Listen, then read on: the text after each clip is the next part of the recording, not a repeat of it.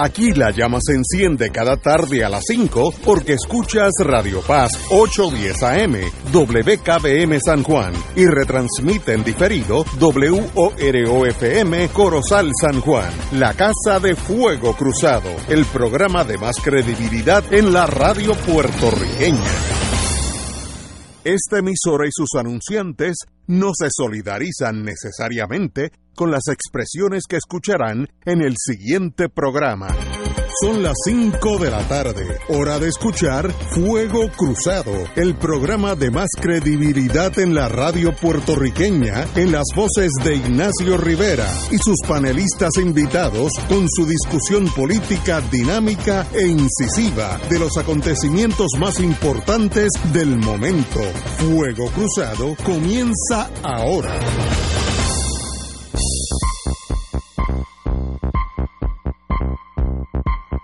Muy buenas tardes, Boys and Girls de Fuego Cruzado. Hoy es lunes primero de marzo, liquidamos enero y febrero, pero no, no dieron ni gusto. Hoy estamos aquí, a mi izquierda, el doctor Catalá. Muy buenas. Buenas tardes, Ignacio, y muy buenas tardes a los compañeros de panel y a los radioescuchas. Enfrentándome a mí en una línea recta, Lalo, muy buenas, compañero. Buenas tardes, amigos todos. Y el decano, el decano de todos nosotros aquí en Fuego Cruzado, el compañero Martín, muy buena. No, no hay por qué defenderme gratuitamente. Más decano eres tú.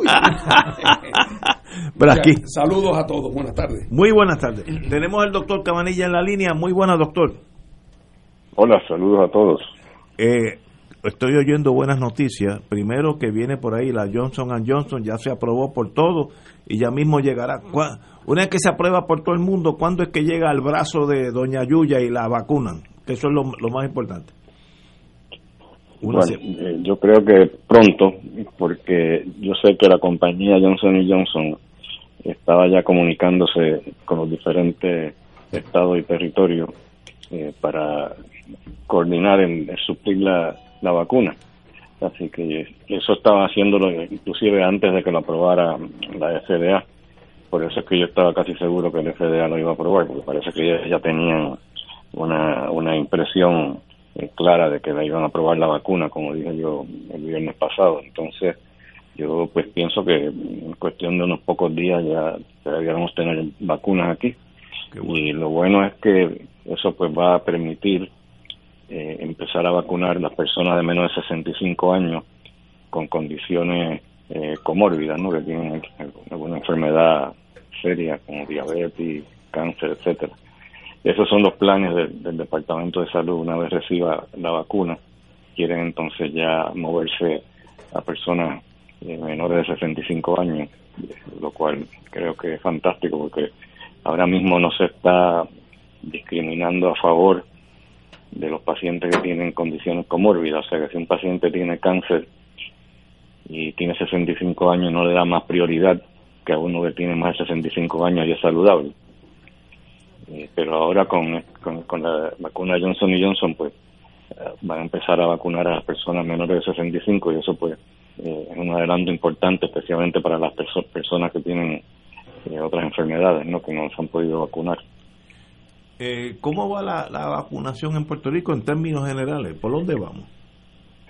Pues, la, última vez eh, que miré, eh, para comparar con, hoy, eh, teníamos, hace tres días atrás, teníamos un 16% de la población vacunada. Ahora tenemos 17.2%. comparado con Estados Unidos, que subió de 20.6% a 22.7%. Estamos todavía en sexto lugar en, en el mundo en cuanto a, países que tienen población de más de 200.000. Esa es la, esas son la, las cifras, ¿no? Estamos eh, colocados en la misma posición número 6. Eh, y el Estados Unidos está número 4, Israel sigue número 1. En Israel ya han vacunado 89% de la población por lo menos con una dosis. Así que la, la situación pues va mejorando en Israel, eh, sigue bajando la, el número de, pas, de pacientes nuevos, la, tasa de pacientes nuevos está bajando, eh, mientras que en Estados Unidos y y Reino Unido también está haciendo lo mismo, sigue siguen bajando. Pero por otro lado tenemos Brasil eh, que está subiendo la incidencia y esa es la más preocupante, ¿no? Porque es posible que esa, ese aumento sea en gran parte debido a la, a la cepa esta brasileña que se supone que sea más contagiosa que la, que la británica y que parece que tiene capacidad de evadir el sistema inmune de una forma más eficiente que, que las otras cepas variantes. Tengo aquí una pregunta de un abogado que ya se vacunó las dos, las dos vertientes y me pregunta que como hay un 5% de posibilidad de contagio, si vale la pena una tercera vacuna. Eh, él dice, él está preocupado con el 5. Yo estoy yo estaría hecho con el 95, pero hay gente que son diferentes. ¿Hay una tercera ronda posible? No creo que sea necesario porque el 95% es protección en contra eh, de enfermedad eh, leve y moderada, pero en contra de, enfermedad seria con potencial de mortalidad, eh, la protección es 100%. O sea ah, que ninguna de las personas que se vacunó en el estudio de Moderna y de Pfizer ha muerto. murieron de COVID. Así que la protección es 100%, que es lo más importante, pues obviamente protegernos de enfermedad severa, que es la de causa muerte. Tengo otra pregunta aquí, es ¿por qué Johnson Johnson es one shot y no tiene que ser congelada como las otras? Buena pregunta para mí. Bueno, esa, la pregunta técnica en cuanto a por qué no tiene que ser congelada, eso te debo esa contestación. Eh, ¿Por qué es una inyección nada más? Pues fíjate, ahora mismo se está, se está discutiendo la posibilidad de que la vacuna de Pfizer eh, sea una inyección nada más también, porque se ha, se ha, se ha encontrado eh, que con una sola dosis eh, protege 85%. Wow. Eh, claro, con las dos pues protege 95%. Así que muchas personas piensan que inclusive quizás la vacuna de Pfizer se deba dar una inyección nada más. Lo que pasa es que sabemos recuerda que estamos aprendiendo todavía, o sea, todo esto se ha, se ha logrado en cuestión de, unos pocos meses, o sea, que esto es un, récord eh, histórico lo que se ha logrado, pero obviamente se ha hecho tan deprisa que hay muchas preguntas que no se pueden contestar porque no, no, no, se, no se experimentó con una dosis nada más, porque se sabe que si le das dos dosis pues, te va a hacer más anticuerpos, así que se pensaba que si tiene más anticuerpos pues te va a ser todavía mejor. Eh, pero lo que sí sabemos es que, o sea, lo que sí no sabemos es cuánto dura, cuánto duran esos anticuerpos eh, con una sola dosis. ¿Durarán tanto como con, con, dos dosis o será menos la duración? Son, preguntas que todavía quedan por contestarse. Usted dijo el domingo, cito, que el ácido tánico suprime la entrada del virus COVID a las células humanas. Eh, y hay taninos en las osas verdes como espinaca, fruta, la granada y hasta el plátano, té negro y vino tinto. Yo afinqué en el vino tinto y lo cito, mi método, mi método preferido es tomar un buen vino tinto, pero que sea relativamente joven, porque el vino añejo ya ha desechado sus taninos Creo que el vino puede reproducirle muchos sueños, entre otras cosas. ¿Qué tal un solo té negro pisado con dos copas de vino tinto? Eso es aquellos que no se han vacunado o, lo, o, incluye a todo el mundo. Bueno, esto es especulación, no es especulación. Estos son datos de laboratorio eh, que no se ha probado todavía que sí proteja en vivo, ¿no? O sea que son datos de laboratorio que son interesantes y que no hace daño tomarse un par de copas de vino, que ya yo me las tomo de todas formas, así que no tengo, sí, yo también, yo, en eso estoy inmune. Estamos en la misma onda. Compañero Martín. Hay que hacerle un cuento, Ignacio. Yo tengo un amigo que fue al médico, al gastroenterólogo, eh, y se estaba sintiendo absolutamente fatal y estaba tumbado y el doctor le dijo, bueno, ¿y qué hiciste anoche? Y entonces dice, bueno, pues eh, fui con los amigos y me tomé varios Cuba Libres, después en la comida me tomé una botella de vino eh, con unos espaguetis que pedimos. Eh, y después entonces me, tomé cuatro o cinco cuantros y antes de acostarme me tomé un brandicito y el doctor le dijo, yo creo que fue el espagueti lo que te hizo mal. Tengo una pregunta. Cuando una persona que tuvo, esto me lo están enviando ahora mismo, que tuvo COVID ya y pasó ya ese marullo, esa persona debe vacunarse y si debe vacunarse, ¿cuándo? Sí, se debe vacunar en teoría, porque no se sabe, eh, primero, eh, cuánta protección tenga. Hay personas que les da el COVID y no, hay como un 20%, hasta un 20% que no les da que no les da ninguna protección porque no hacen suficientes anticuerpos. Así que se recomienda que aunque le haya dado COVID, que se vacune la persona. La pregunta que, que es todavía más importante es si has tenido COVID y tienes anticuerpos ya, eh, ¿cuánto tiempo te van a durar esos anticuerpos? Eh, eso todavía no, no está claro. Nadie sabe. Eh, y tampoco se sabe si, si existe anticuerpos o no, porque no se le hace a todo el mundo de, rutina. La, la, pregunta todavía más importante es si, si tú tienes muchos anticuerpos después de haberte infectado con COVID y te ponen la vacuna, eh, tendrás una reacción más violenta que las personas que nunca han tenido COVID. a mí me parece lógico que, sí, porque seguramente pues va a causar una reacción inflamatoria más severa ya que ha estado, ha estado inmunizado anteriormente. Pero de nuevo, como dije ahorita, estas son preguntas que no tienen contestación porque todavía no se ha investigado eso. Tengo otra pregunta. Una persona que tuvo COVID y sobrevivió eso y no le pasó nada si dona sangre a una persona que no ha tenido vacuna alguna, ¿lo ayuda o es neutral? Bueno, no, realmente no, no va a ayudar donar sangre. Eh, se está usando plasma de pacientes inmunizados, o sea, inmunizados naturalmente, me refiero a pacientes que han tenido COVID. Se está usando para tratar las personas que tienen COVID. Eh, pero realmente eso pues ha caído en desuso porque no había evidencia de que ayudara mucho, eh, y especialmente ahora con los anticuerpos monoclonales, que realmente lo que hacen es eh, lo mismo que una donación de plasma, pero en vez de en vez de una donación de plasma sería equivalente no sé cuánto, a lo mejor a lo mejor 100 donaciones de plasma, porque la cantidad de anticuerpos monoclonales que te inyectan es mucho, mucho más alta que la que te pueden dar en, una transfusión de plasma. eso esa es la, ventaja del anticuerpo monoclonal y, es la razón también que ya la, terapia con plasma pues cayó en desuso. Eh, Eduardo Lado.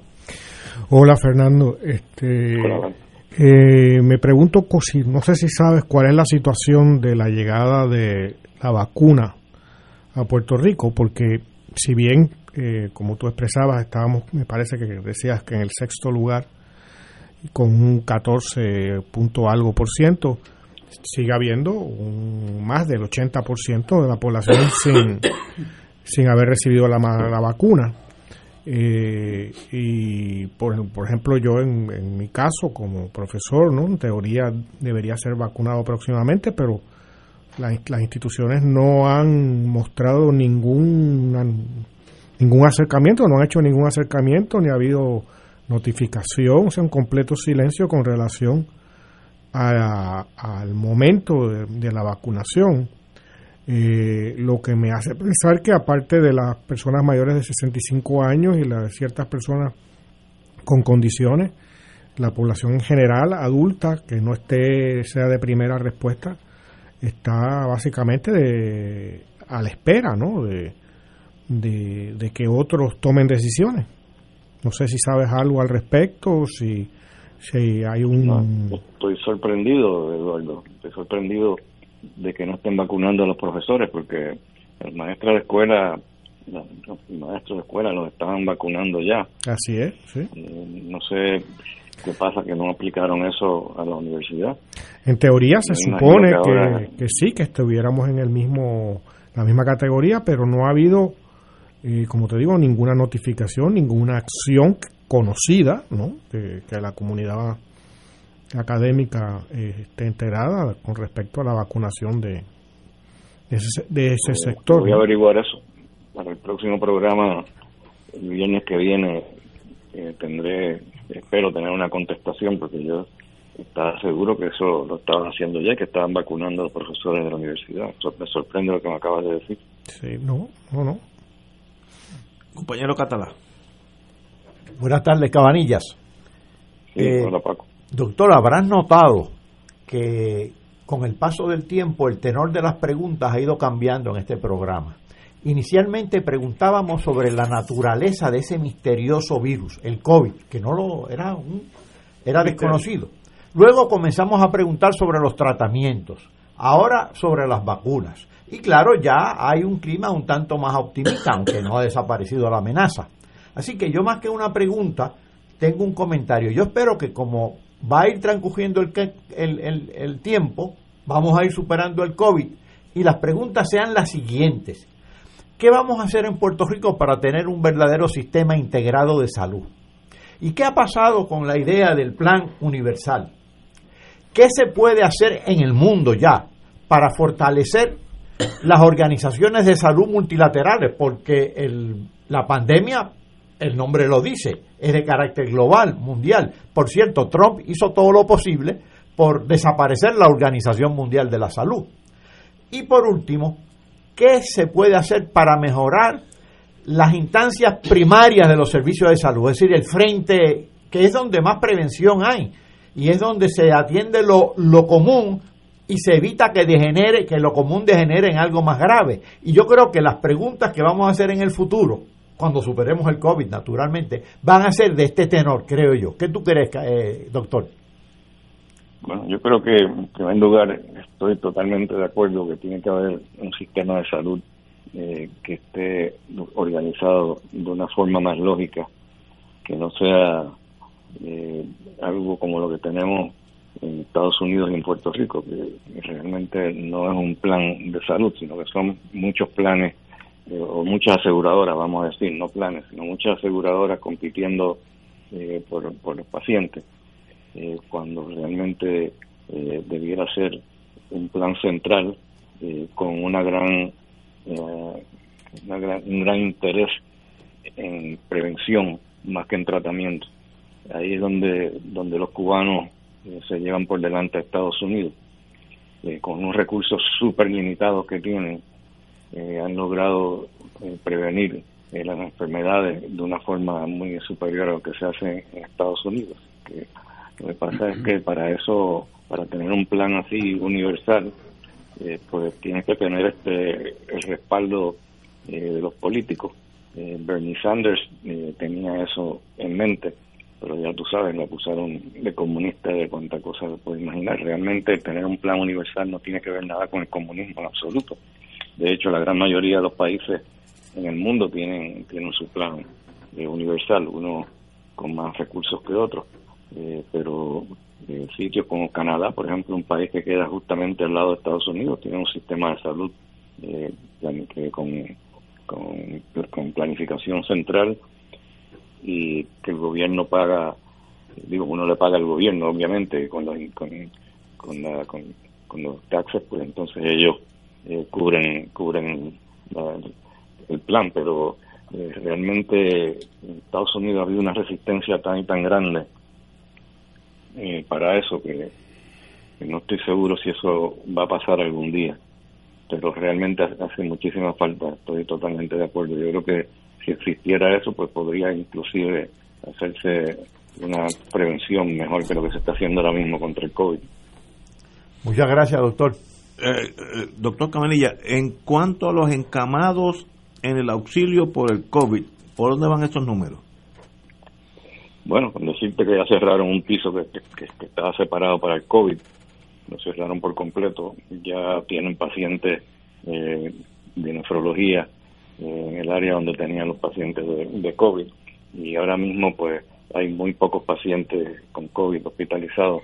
En Puerto Rico en general, eh, solamente un 4% de los pacientes admitidos al hospital eh, tienen COVID y anteriormente era un 22%, así que definitivamente ha bajado de forma drástica y todavía pues sigue siendo un misterio para mí porque ha bajado. Ahora mismo pues en los últimos dos o tres días, según la curva de Johns Hopkins, pues puede que esté empezando a formarse eh, como una meseta, eh, que a lo mejor ya se va a quedar en ese nivel. Eh, pero vamos a ver, porque la última vez que yo dije eso volvió a bajar de nuevo, así que en Estados Unidos también parece estar como empezando a formarse una meseta, pero hace falta más, más tiempo de seguimiento para ver si realmente existe o no. En el Reino Unido, sin embargo, sigue para abajo la, curva sin, ninguna tendencia a formar ninguna meseta en absoluto. Y no, y no, digo, en mi ignorancia, me perdona mi ignorancia médica, pero ¿no será que el virus está debilitándose o algo está pasando, que ya está pasando esa curva de agresividad? Yo creo que algo está pasando, no sé si es con el virus o lo que es, pero eh, realmente se esperaba lo contrario, ¿no? Se esperaba que, que fuera una catástrofe lo que nos íbamos a enfrentar con las cepas variantes estas. Pero ahora, hasta ahora, ni, en el Reino Unido, donde se originó la cepa británica y donde todavía no está vacunado eh, suficiente gente como para, para tener esta protección de, de, inmunidad de rebaño, por pues allí sigue bajando muchísimo la, incidencia.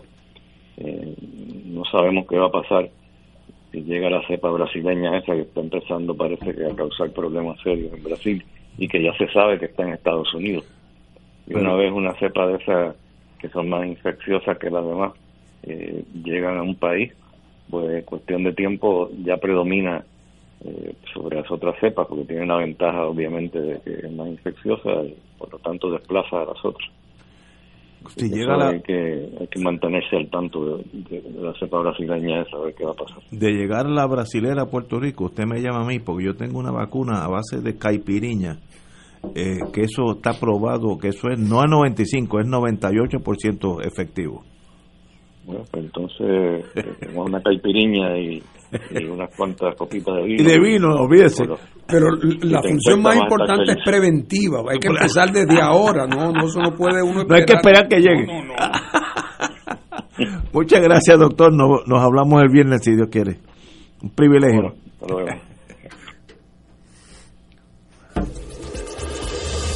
Fuego Cruzado está contigo en todo Puerto Rico. La tecnología avanzada al cuidado de su salud tiene un nombre. Advanced Imaging Interventional Center. Siempre con innovadores servicios en radiología diagnóstica y un personal certificado brindándole confiabilidad con resultados más certeros en todas sus pruebas. Ofrecemos MRI, tomografía computadorizada, angiografía digital, neuroradiología, sonografía y ahora con nuestro nuevo servicio avanzado de PET-CT para pruebas de alta eficiencia. Advanced Imaging, edificio Arturo Cadilla, Centro Médico San Pablo Bayamón, 269-2442. Este es un mensaje del sistema de alerta de emergencia. El jueves 11 de marzo, las emisoras de radio, televisión y sistemas de cable y satélite de Puerto Rico estarán participando en el simulacro de alerta Tsunami Caribe Wave 2021. Si usted escucha la señal de alerta o sirenas ese día alrededor de las 10 de la mañana, no olvide que se trata de una prueba. Recuerde, el sistema de alerta de emergencia es su fuente oficial de información cuando surgen posibles situaciones de peligro para la población. AESA, la pequeña gigante, te invita a sintonizar su espacio radial AESA Informa. Todos los jueves a las 4 de la tarde se estará ofreciendo información relevante a los pensionados y jubilados de Puerto Rico. Te esperamos a esa imparable, auspiciado por MMM Alianza. Radio Paz te ofrece el mejor motivo para levantarte temprano y disfrutar el comienzo de un nuevo día de lunes a viernes con Enrique Liboy y Radio Paz en la mañana. La dosis perfecta de noticias, deportes y éxitos musicales de todos los tiempos, humor y curiosidades, calendario de actividades y tus peticiones musicales por el 787 300 4982 Conéctate con el 810 AM de lunes a viernes con Enrique Liboy y Radio Paz en la mañana. En Oro 92.5 FM, Radio Paz 810 y el Canal 13 estamos trabajando a tono con la emergencia que en estos momentos está viviendo Puerto Rico. Estamos ofreciendo nuestros servicios al máximo con el personal disponible según nos permitan las circunstancias. Si tiene un mensaje para ofrecer a sus asociados, clientes o personal, solo tiene que llamar al 787 349 7949 787 787-552-0825 y nuestros empleados le comunicarán al personal de ventas para atender su necesidad. A nuestros clientes estén en comunicación con su ejecutivo o ejecutiva de ventas que continúan ofreciendo sus servicios como de costumbre. Recuerden los teléfonos 787-349-7949 y 787-552-0825. Y ahora continúa Fuego Cruzado.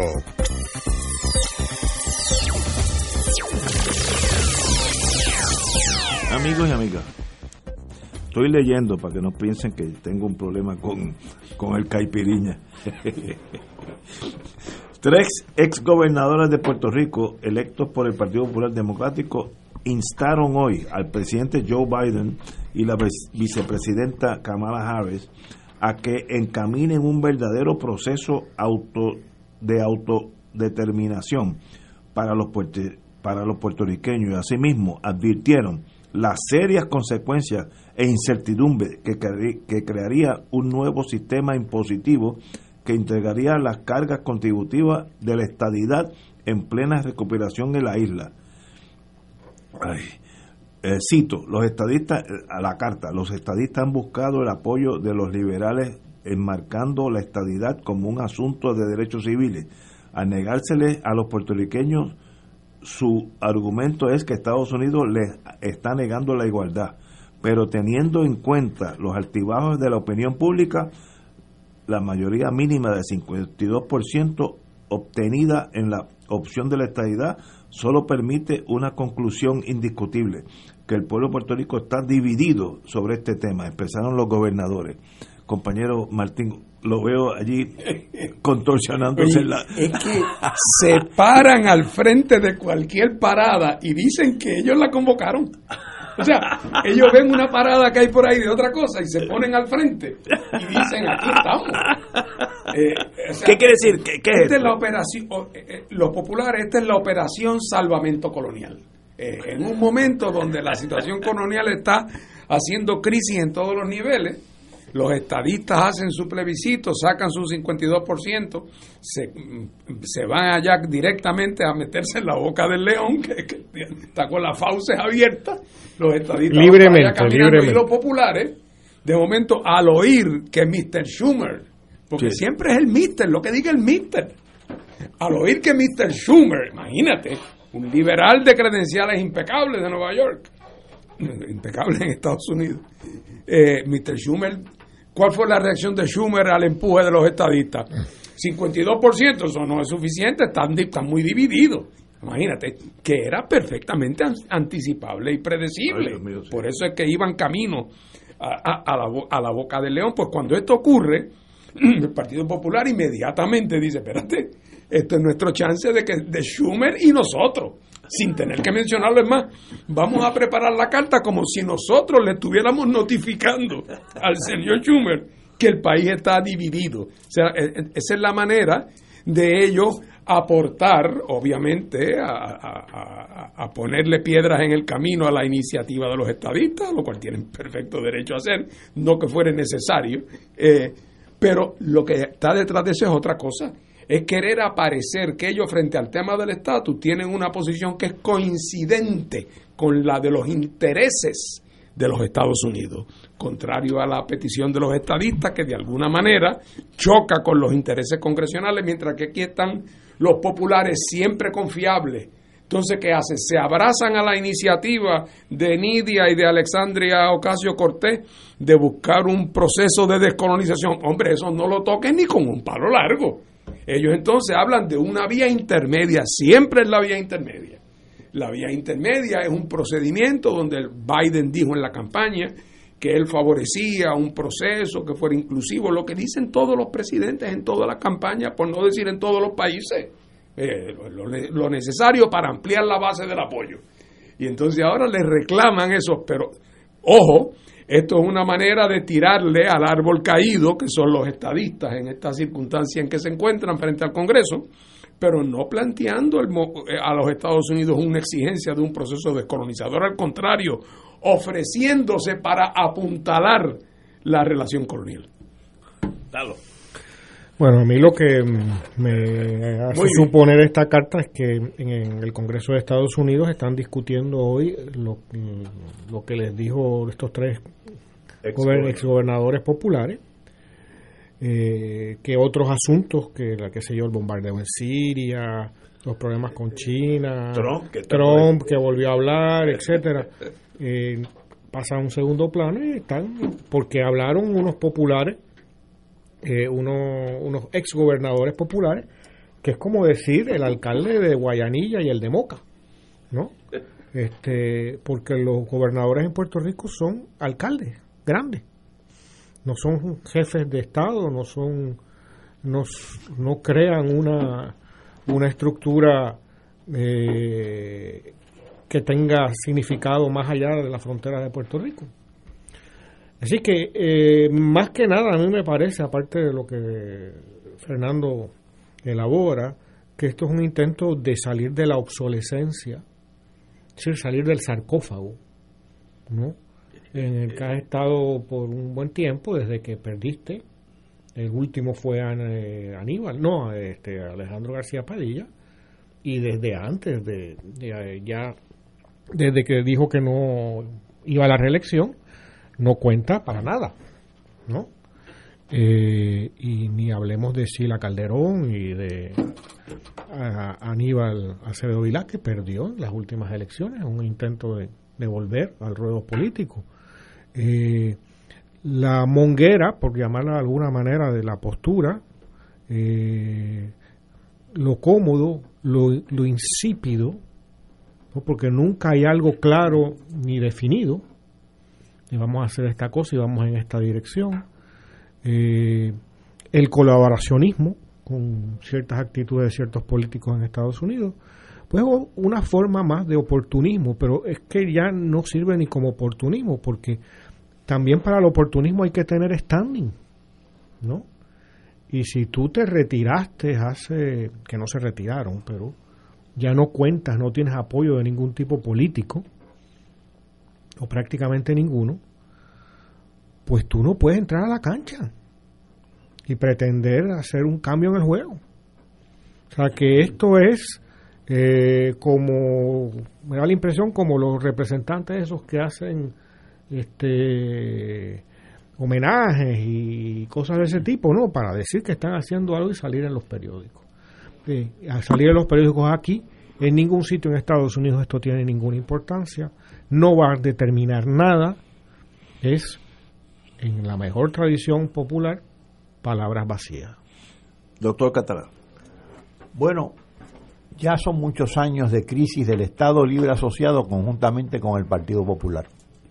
Y ya estos tres no pueden ofrecer ni oro, ni incienso, ni mija. Eh, aquí no hay crecimiento, aquí hay desbarajuste, aquí lo que hay es emigración, aquí lo único que hay es petición para mayor dependencia. Eso es lo que representa, eso es lo que representa el status quo. Por lo tanto, si no se apuntan con el proyecto de Nidia Velázquez, digamos, pues ¿qué es lo que están proponiendo? El status quo. Y están haciendo una representación para el pueblo de, Puerto Rico de decir, mire, yo tengo vínculos allá con Estados Unidos, este, yo todavía tengo cierta pertinencia, yo todavía tengo cierta validez como alternativa política. Eso es lo único que, que están diciendo, aunque sea realmente un conjunto vacío, totalmente vacío, sin oro, ni incienso, ni mija. Y que me perdonen los tres santos reyes. bueno, eh, yo creo que en este caso los tres santos reyes no llegan a Belén. No llegan. No llegan, se van. Se, van por otra vía, se confunden. En este caso, salen en, este caso Herodes es efectivo. salen por otra salida de la autopista antes de Belén. Hoy salió el señor gobernador Pedro Pierluisi hacia Washington D.C para participar en la radicación del proyecto de admisión. Otro desorientado está ahí. Por la comisión de residente González y el congresista Darren Soto. Eh, y también la prensa, en la página 18 del domingo, dice que van a proponer un referéndum vinculante, Darren Soto y Jennifer González. En otras palabras, que si se gana el, el próximo referéndum pro estadidad, el Congreso está obligado a hacernos Estado compañero, como usted ha estado mucho más en Washington que nosotros, eh, dame su opinión. Bueno, hace algunos años, para allá, para el año 1989, a mí me tocó representar al Partido Independentista en aquel famoso comité de diálogo que se creó para implementar todo lo que tuvo que ver con el proyecto Johnston. Se fueron dos años de actividad muy, muy intensa. Eh, y el representante del Partido Nuevo Progresista en ese comité de diálogo era el siempre bien recordado Benny Franqui Cerezo. Así que Benny y yo nos tocó pasar mucho tiempo juntos en Washington, en vuelos, en aviones. y, y yo recuerdo una noche haberle dicho a Benny, medio en broma y medio en serio, pero bastante en serio desde el punto de vista analítico. Benny, que era un tipo tan inteligente, yo le decía, mira, Benny, ustedes, mientras más se acercan, más se alejan, mientras más cerca están de conseguir una mayoría clara en Puerto Rico, más cerca están de un, eh, de un, de un, de un rechazo. O sea, las condiciones no están dadas para pedir la mano de la novia, no están dadas. Al contrario, mientras más acelera pedir la mano de la novia, lo que está es acelerando el momento del rechazo. La única manera. En, aclaro, ah, por otro lado, si tu base electoral en Puerto Rico, a la cual le pide los votos cada cuatro años, es para traer la estadidad, pues entonces no puedes aparecer indiferente al tema de la estadidad porque lo que le da cohesión a tu base política se te va. Eso no tiene nada más que una solución. Claro, es, no coincide con la historia del estadoísmo puertorriqueño, pero es la única solución que tienen. Y me decía, dime cuál es. Pues tomándonos unos tragos una noche allí. dime cuál es, me decía. Pues la siguiente. Ustedes tienen que decir lo siguiente. Hay tres condiciones que han estado presentes siempre en aquellos territorios que han logrado advenir a la estabilidad. Tres condiciones que son indispensables. Mientras esas condiciones no estén presentes, aquí estamos eh, arando en el mar. Número uno, la condición económica de Puerto Rico tiene que ser tal que no sea una carga para el Tesoro Federal. Eso ha sido el caso con todos los territorios que han advenido la estabilidad. En segundo lugar, el inglés tiene que ser el idioma, tiene que ser un idioma de entendimiento universal en el territorio, no el único. Ni le importa a los Estados Unidos lo que tú hables en la mesa con tu familia mientras come. Pero el lenguaje de, hecho, cerca de 37% de la familia en algunos estados, 38 leyes creo que Corentea, el idioma que se habla en la casa es el español, en la mesa de la comida por la noche. Pero tiene que haber un entendimiento mínimo del inglés porque no puede ser que el presidente venga a hacer campaña, que haga un discurso y la gente no lo entienda. Así que, por favor, el inglés tiene que ser un idioma de entendimiento universal. Y en tercer lugar, tiene que haber algo que se parezca a una unanimidad sustancial. No tiene que ser una unanimidad perfecta, siempre puede haber una, unos márgenes ahí de gente que... Pero tiene que haber una mayoría absolutamente... Esas tres cosas a Puerto Rico, lograrlas, esas tres condiciones, le toma tres generaciones. Yo creo que más. pero no, no, pero decía yo en aquel momento tres generaciones. Y eso quiere decir lo siguiente, que el partido nuevo, como se llame el partido estadista, tiene que ir a las elecciones con la siguiente propuesta. Estas son nuestros tres objetivos programáticos. Y esto es nuestro programa de gobierno. Nuestro programa de gobierno es lograr en Puerto Rico esas tres cosas. El crecimiento económico que nos permita tal cosa, el crecimiento en el, en, en, el, en, el, uso, en la percolación del inglés como segundo idioma, pero de entendimiento eh, universal, y cada vez ir amasando una mayoría más grande. Pero en el entretanto no vamos a estar correteando a Washington a, pedir, a pedirle estadidad. O sea, no vamos a estar pidiendo la mano de la nena eh, toda la semana para que nos digan que no, cuando sabemos que hasta que estas condiciones no se den, porque estamos siendo masoquistas políticamente. Y entonces ese proyecto de una especie de estabilidad a largo plazo, o crear las condiciones para poder lograrla, eh, es la única vía que los saca ustedes de esta contradicción, que mientras más se acercan al precipicio y mientras más aceleran la velocidad de la bicicleta, más se están acercando al precipicio por el cual se van a caer. Y Benny, que le gustaba mucho la idea, me decía, pero Fernando, es que con el liderato de nosotros es imposible porque eso es una competencia casi caricaturesca. ¿A quién es el estadista más comprometido? No los empujes a que hagan nada en la realidad, porque en la realidad son incapaces de... Ninguno se va a amarrar con cadenas a la columna del Capitolio y a protestar en Estados Unidos tampoco. Pero la retórica que usan cuando van al meeting a Maunabo, cuando es el Día de la Bandera, es una retórica de... de entonces, e, esa contradicción, ellos no la han podido resolver, no la han podido resolver. Y como no la han podido resolver, y, y, yo creo que mi teoría no va a funcionar tampoco, pero como no lo han podido resolver, entonces están en la tesitura en que están.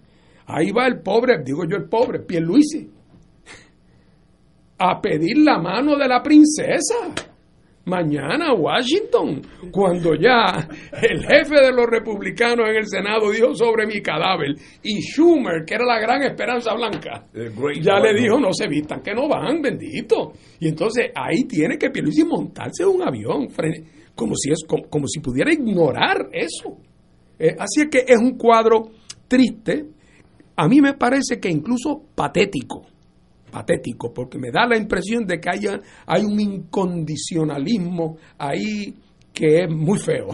Eh, eh, pero de todas maneras, esa es la contradicción y, bueno, ¿eso es bueno o eso es malo? Bueno, desde el punto de vista de la resolución final del tema sobre Puerto Rico y de la resolución de su problema, de su condición política, todo lo que contribuya, objetivamente hablando, a que el Congreso tenga la ocasión de entender en el tema de Puerto Rico y que suba su nivel de percepción en el radar, hay que verlo como positivo, porque el problema de nosotros es nuestra irrelevancia desde el punto de vista político.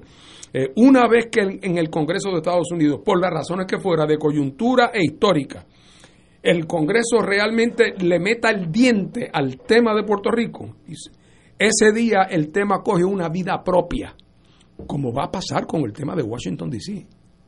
O sea, de aquí a 10 años, o va a ser claro, y mucho antes de eso, que Washington, D.C. va a ser un Estado de la Unión, o va a ser claro que nunca va a serlo.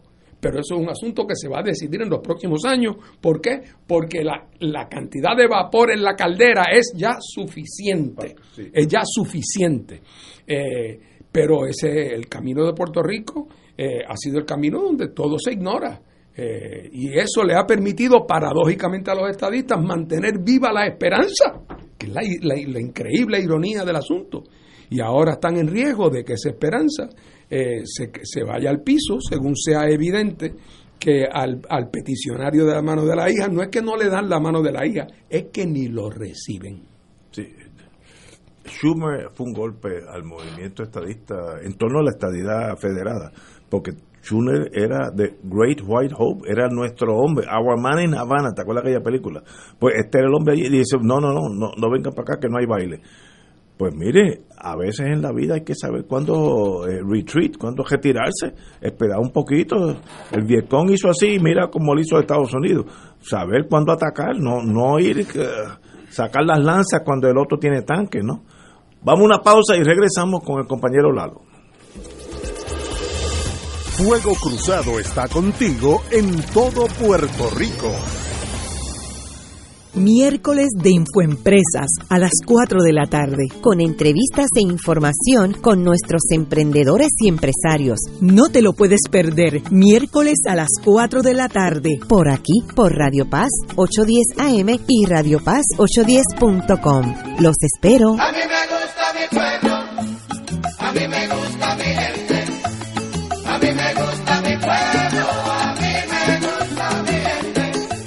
El Consejo de Acción Social Arquidiocesano, CASA, presenta su programa radial Casa de Todos, difundiendo el mensaje de la doctrina social de la Iglesia cada martes de 2 a 3 de la tarde por Radio Paz 810 AM. Conoce este instrumento que utiliza los valores y principios del Evangelio para analizar nuestra actualidad social, velando por la dignidad del ser humano. Casa de Todos, martes de 2 a 3 de la tarde por Radio Paz 810 AM. 2.6 millones de autos en Puerto Rico, algunos de ellos con desperfectos.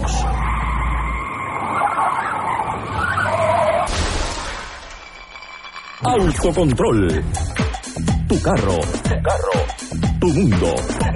Lunes a viernes a las 11 de la mañana por Radio Paz 810 AM. Cómprame un sistema solar y escúchame aquí en Radio Paz. Todos los viernes a las 4 y 30 de la tarde. Te espero para que me cuentes tus inquietudes acerca de placas solares con baterías. Comunícate conmigo. Soy Luis Enrique al 787-536-7938 de Solar Store. Cómprame un sistema solar. En Radio Paz 810 AM agradecemos las contribuciones de nuestros oyentes recibidas a través de ATH Móvil durante esta larga cuarentena, que nos ha permitido mantenernos en el aire a pesar de la difícil situación económica que nos ha golpeado duramente. Permanecemos a flote, pero cada vez es más cuesta arriba la misión de seguir operando este ministerio radial al servicio de nuestros hermanos en la fe y nuestra iglesia. Ahora más que nunca necesitamos de tu solidaridad. Entrando a la aplicación ATH móvil de la siguiente manera. Paso número 1, marca Pay Business. Paso 2, busca Radio Paz 810. Número 3, escribe la cantidad del donativo. Y número 4, presiona enviar. Muchas gracias por tu ayuda y mil bendiciones ahora y siempre.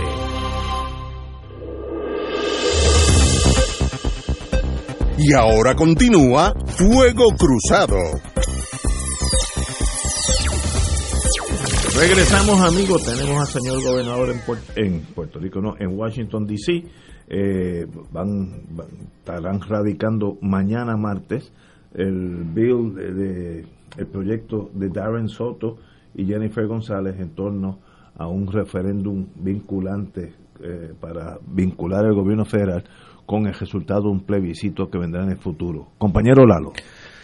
Bueno, lo que pasa, me parece, es que cuando hablamos de estadidad en Puerto Rico, no estamos hablando de estadidad verdaderamente. Estamos hablando de un sistema de creencias que como se vio en la última campaña electoral y así en las anteriores, eh, tenemos, creo que era Jennifer González, que decía que se resuelven los problemas económicos del país con la estadidad.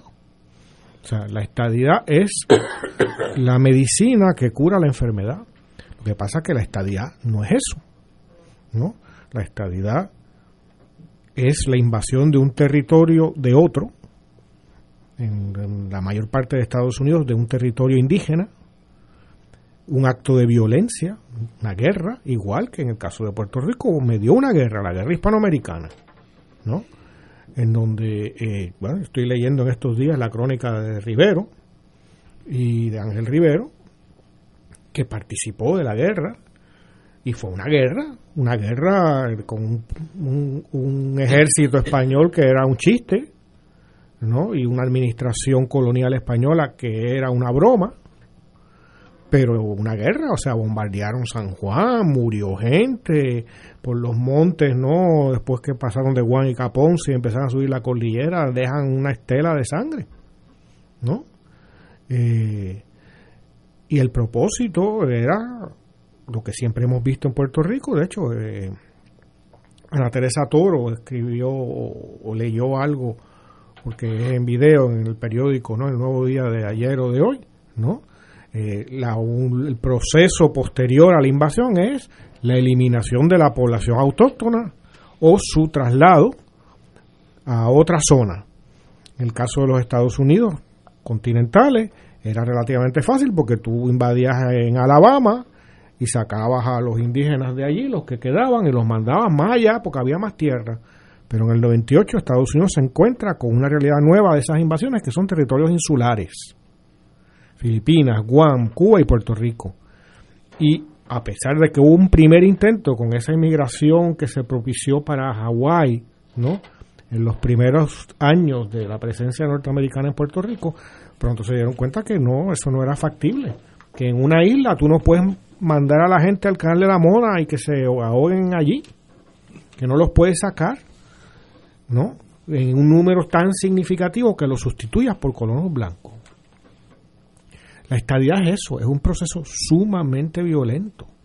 La estadidad que propone el PNP es un sistema de creencias, de, de, supersticiones. Equivaldría a que el, independentismo propusiera la república y cuando hablara de la república automáticamente pensáramos en Suiza. ¿No? en donde los trenes salen a la hora exacta, llegan a la hora exacta, las escuelas son formidables, ahí nadie ahí se muere en la calle, etcétera. Pues la República es Suiza. La estadidad en Puerto Rico es imaginarnos al Estados Unidos rico o la dependencia, ¿no? Que es en, quizás en una época más reciente lo que importa más. Es decir, cómo nosotros recibir los 1.400 pesos esos de limosna y pensar que estamos en el, lo más grande porque hay unos americanos tontos que nos dan 1.400 pesos sin nosotros dar un tajo. ¿no? Y eso es lo que vende el Partido Nuevo Progresista. ¿no? La idea de que esa estadía es como vivir en Suiza, como si fuera la república, pues vivir en Suiza, como si no hubiera repúblicas pobres como si no hubiera estados de Estados Unidos hundidos en la pobreza. ¿no?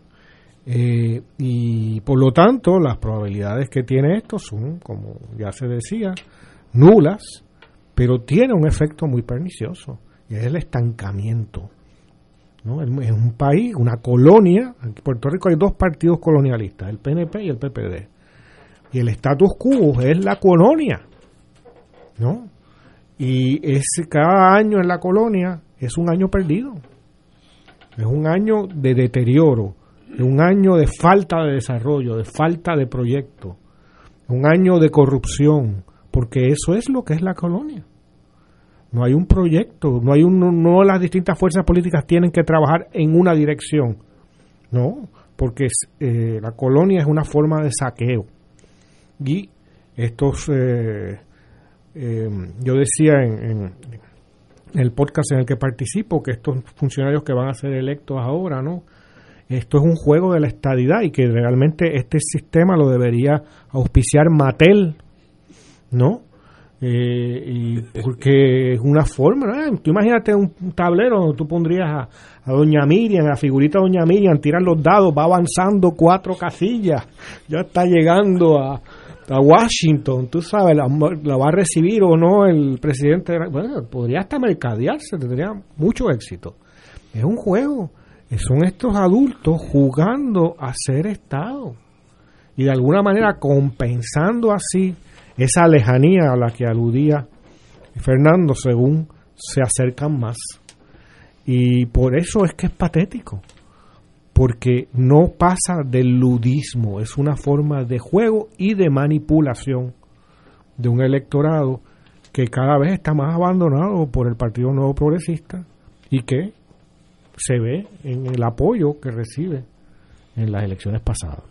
Eh, compañero Catalá.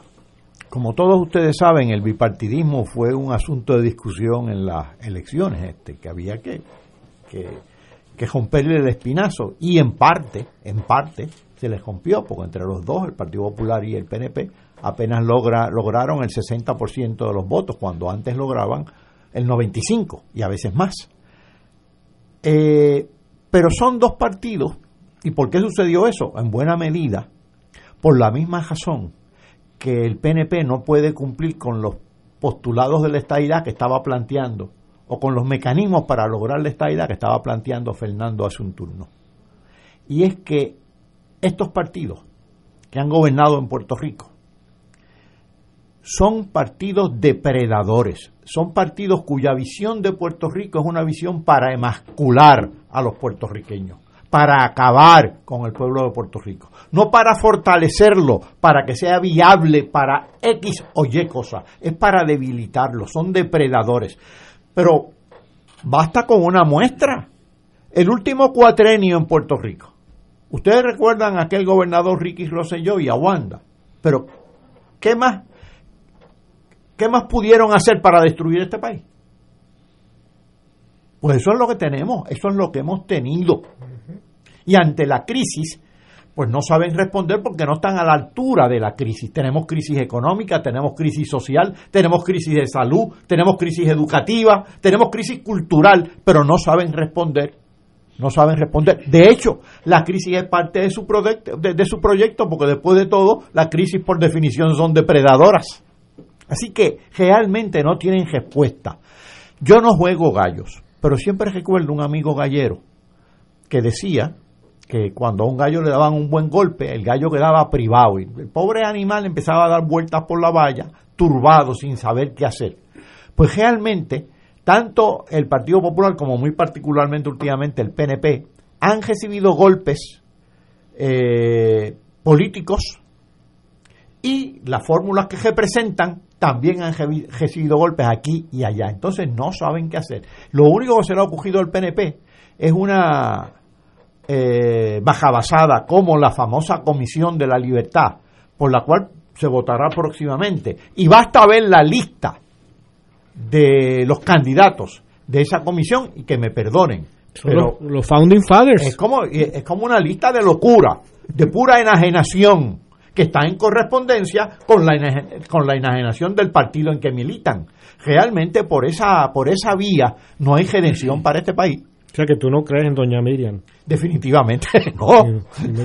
pero, pero fíjate, esos candidatos, lo, que más me sorprendió, yo sé que la posibilidad de, de moverse un kilómetro, es más, 100 metros, en este comité que van para allá, estos eh, Plan Tennessee Types, eh, es nula, es cero. Pero me sorprendió que no es el primer equipo, son los los ¿cómo se llama? bench. Pero si estos son muy de como la carne de cañón. son los, con los comebancos los comebancos eso es lo que estaba buscando. Son carne de no son gente que yo esperaba gente de una por ejemplo tu papá si, estuviera mucho más joven no pero o sea, nadie puede cuestionar a tu, a tu padre en torno a su rectitud. Héctor Richard o sea estamos hablando de gente que no puede ser cuestionado no nombraron un banco de gente que yo nunca había oído de ellos, algunos, los más jóvenes, yo no, nunca los había oído, y otros que eh, es que es eh, parte del oportunismo y el saqueo al que hacía referencia Paco. 170 mil dólares. Son gente que está buscando un empleo, ya, un guiso. ya se me pasó el término para yo. Mira, ve. un empleo que no tiene obligaciones, que es otra cosa. alguien supervisa cómo es la cosa. Ah, Ni creo que tenga mucho taller, ¿sabes? yo creo que aquí hay un plan secreto y es que Pierluisi, o sea, es eso que tú dices, Ignacio eh, es tan obvio que ni el, ni el mismo liderato PNP toma en serio el asunto. Tan no lo toman que ninguno de los líderes de más peso se le ocurre eh, ofrecerse. Eh, y lo han dejado para los comebancos, para las figuras marginales en el, en el partido. así que debe haber un plan secreto y el plan secreto debe ser que Pierluisi está hablado con la Junta para que, la Junta no le dé el dinero. Eh, porque realmente sería muy embarazoso llevar, aunque las figuras fueran de mayor prestigio o, o, de mejor reputación, aunque lo fueran, la participación iba a ser esmirriada por completo. Iba a ser casi un chiste de mal gusto. Es. Por eso. y va a fracasar. Eh, y por lo tanto, si, si yo fuera Pierluisi, eh, yo prendería una vela para que algo ocurra y esa ley eh, por eso alguna de la gente que quiere pleitear para impugnar su constitucionalidad lo hace en la esperanza de que, aunque normalmente el Tribunal Supremo de Puerto Rico tiene una gran empatía con el PNP, que en este caso la verdadera empatía se manifestaría impidiéndolo. Eh, así que ya sea la Junta o el Tribunal, todavía alguien puede a la hora, a la hora 23 salvar a Pierluisi de lo que va a ser un ridículo colectivo eh, eh, impresionante. Continuamos con este tema después de una... Son las seis y un minuto. Vamos a una pausa. Fuego Cruzado está contigo en todo Puerto Rico. Aquí la llama se enciende cada tarde a las 5 porque escuchas Radio Paz 810 AM, WKBM San Juan y retransmite en diferido WOROFM Corozal San Juan, la Casa de Fuego Cruzado, el programa de más credibilidad en la radio puertorriqueña.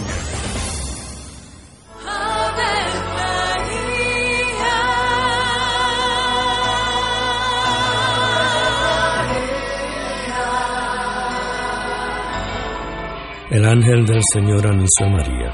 Y ella concibió por obra del Espíritu Santo. Dios te salve María, llena eres de gracia, el Señor es contigo. Bendita tú eres entre todas las mujeres, y bendito es el fruto de tu vientre Jesús. Santa María, Madre de Dios, ruega por nosotros pecadores, ahora y en la hora de nuestra muerte. Amén. He aquí la esclava del Señor. Hágase en mí según tu palabra. Dios te salve María, llena eres de gracia, el Señor es contigo. Bendita tú eres entre todas las mujeres y bendito es el fruto de tu vientre Jesús. Santa María, Madre de Dios, ruega por nosotros pecadores, ahora y en la hora de nuestra muerte. Amén. Y el Verbo se hizo carne. Y habitó entre nosotros. Dios te salve María, llena eres de gracia, el Señor es contigo.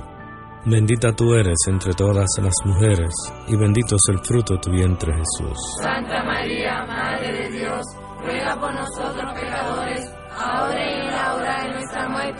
Ruega por nosotros, Santa Madre de Dios. Para que seamos dignos de alcanzar las promesas de nuestro Señor Jesucristo. Oremos. Derrama, Señor, tu gracia sobre nosotros, que por el anuncio del ángel hemos conocido la encarnación de tu Hijo, para que lleguemos por su pasión y su cruz a la gloria de la resurrección, por Jesucristo nuestro Señor. Amén. Gloria al Padre, al Hijo y al Espíritu Santo. Como era un principio, ahora Amén. Vivamos esta cuaresma como tiempo de esperanza. Caminemos hacia el santuario de Nuestra Señora, Madre de la Divina Providencia, para la misión cuaresmal 2021. Nuestro lema, afianzados en la providencia, 16 y 17 de marzo, con la participación de Fray Héctor Lue Cruz y Fray Manuel Avilés. Y el 18 de marzo, con la Santa Misa y la predicación de Monseñor Álvaro Corrada del Río. Todas las noches, adoración del Santísimo y confesiones. Misión Cuaresmal 2021, 16 al 18 de marzo, 7 de la noche, Santuario Nacional de Nuestra Señora, Madre de la Divina Providencia en Cupey. Te esperamos. Transmisión por Radio Paz 810 AM y Radio Paz 810.com.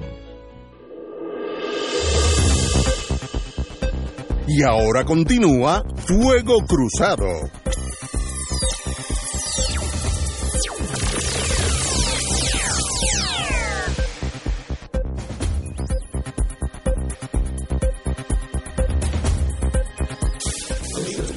Amigos y amigas.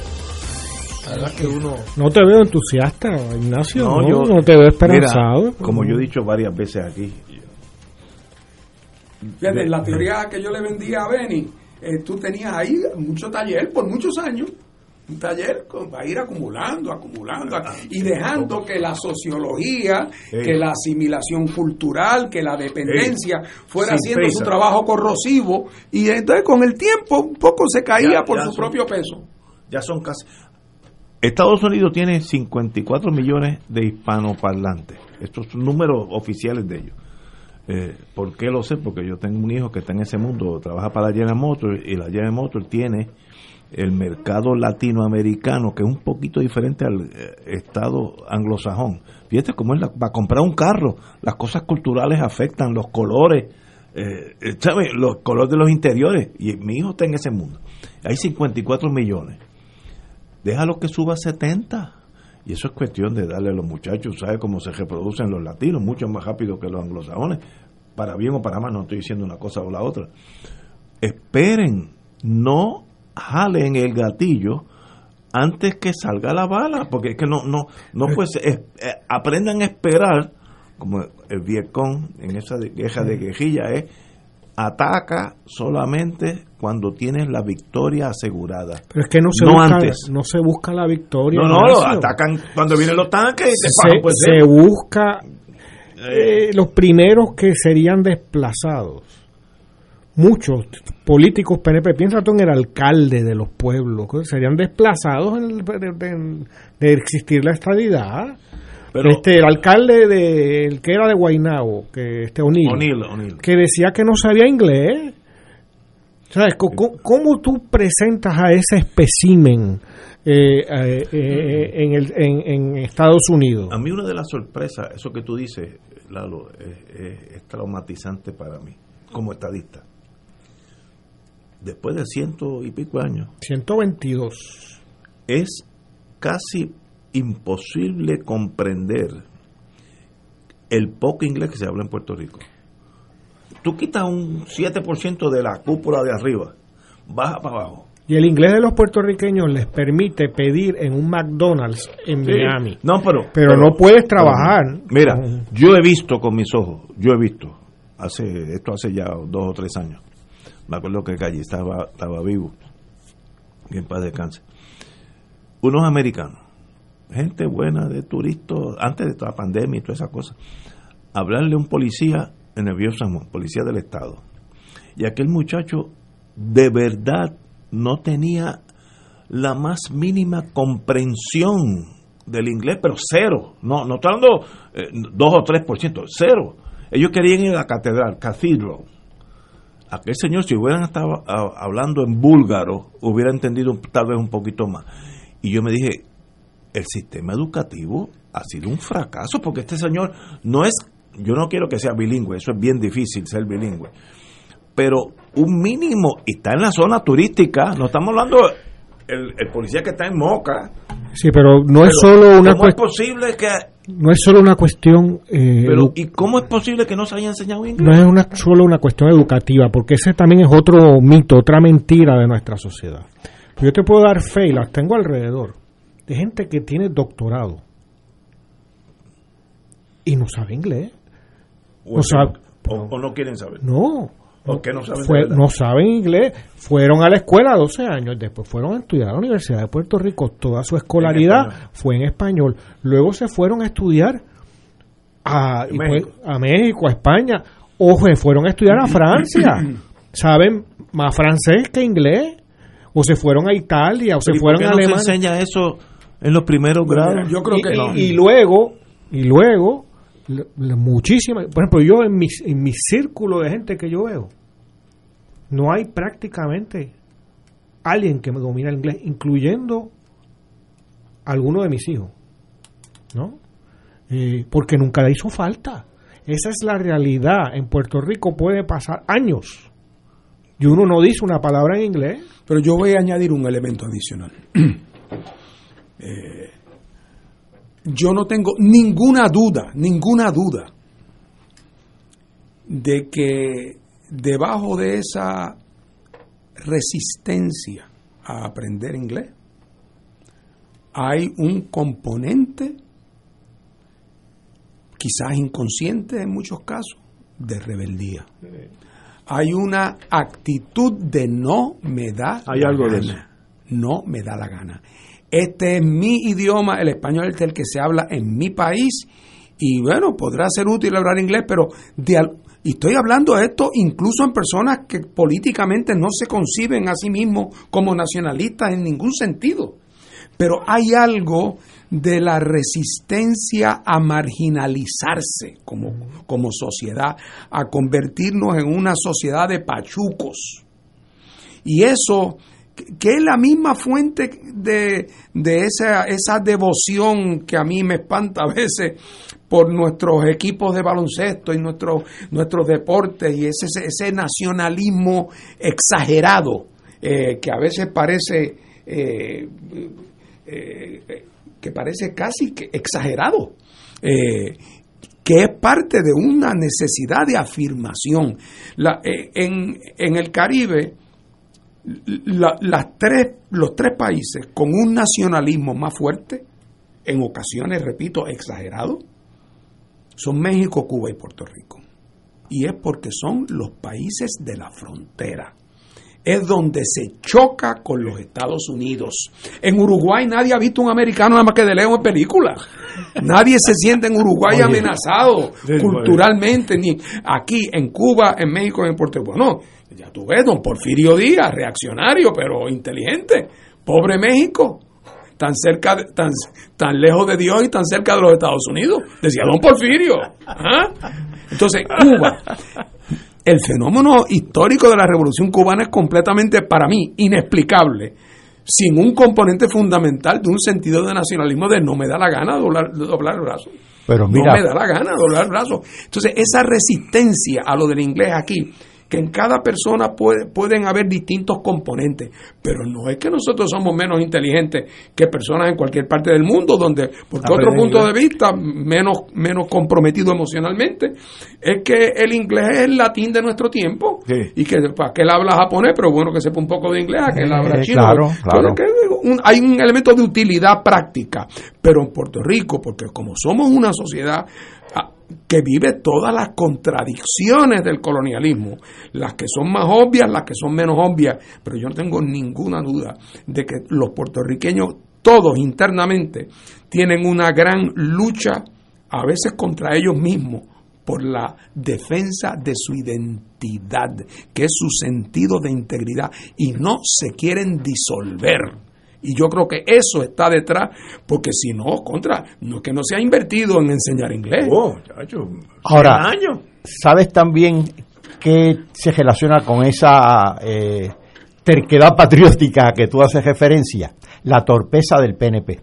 Porque el PNP no predica la enseñanza del inglés por el valor instrumental que tiene el inglés. Lo hace como mecanismo político de asimilación, de, de, de desaparición del puertorriqueño. Y eso el puertorriqueño o lo percibe o lo intuye, como tú dices. Aquí tienes a alguien al frente. Yo recibo la factura eh, de American Express en español, que yo creo que la dirige gente mucho más inteligente que la de esa comisión. Y yo le hago el cheque en español. De hecho, yo todos los cheques los hago en español. No los entienden, no los cobren, los cobran todos. Mira. Es complejo el asunto. Sí. Yo me acuerdo cuando, cuando yo chiquite, chiquito, estaba hablando cuando yo era bien pequeño en la Junta, que yo no sabía una palabra de inglés, era como si fuera sueco, pero allí le llamaban el difícil. Cuando tú le pones ese adjetivo, es que ya la gente tiene una barrera. Ya dijo, es el difícil. ¿Cómo va a ser difícil? Porque otros países lo, aprenden. No te olvides.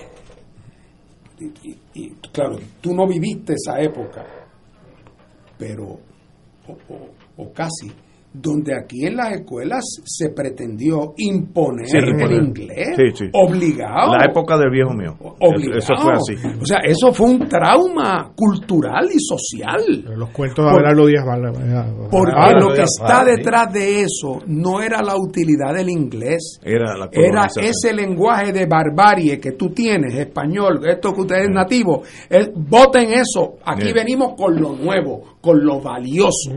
Y entonces mucha gente Dios no le dio la gana. Y eso tiene que ver con la política cultural de la que hablaba Paco, del PNP, que cada vez que está en el poder es una política anticultural. no, no anti-puertorriqueña nada más, es anticultural. Y en ese sentido, que es algo que le ha afectado mucho al anexionismo en Puerto Rico, porque es un movimiento que prefiere casi el analfabetismo, porque asegura fidelidad. Mientras menos piensas, mientras tu coeficiente de inteligencia esté más subdesarrollado, a veces dan la impresión mejor. Y ese es el daño también que se ha hecho a la educación en Puerto Rico, que el PNP, por más retórica que se, y que se diga, coge el Departamento de Educación como un espacio político, no como un espacio de desarrollo cultural, en ningún idioma. Porque aquí no es ni enseñar inglés, para que la gente pueda pensar y, que sé yo, coger la gran herencia literaria norteamericana y que la conozcamos. No, que no conozcamos ninguna. Que mientras menos conozcamos, mejor, porque somos más controlables, más fieles a la causa. Y en ese sentido, es esa política anticultural se resiente y ha creado generaciones de gente que perdieron su capacidad eh, y que los vemos. Pero es sorprendente el poco inglés que existe en Puerto Rico. Muy sorprendente. Algo que yo me fascino. Yo Este caso que di del policía, aquel muchacho, un muchacho jovencito, bonito y buena persona, me dijo, ay licenciado, muchas gracias porque yo no sé inglés. Me lo dijo con una tristeza él. Él me lo dijo. Qué, qué pena que yo no tengo esto. Y yo me dije, pero ¿cómo es posible? ¿Cómo ese muchacho no sabe? Mire, la catedral está allí aunque le conteste en español. Pero mira, eh, la inferencia, la inferencia de lo que tú estás diciendo, que, completamente de acuerdo contigo. La inferencia es la siguiente.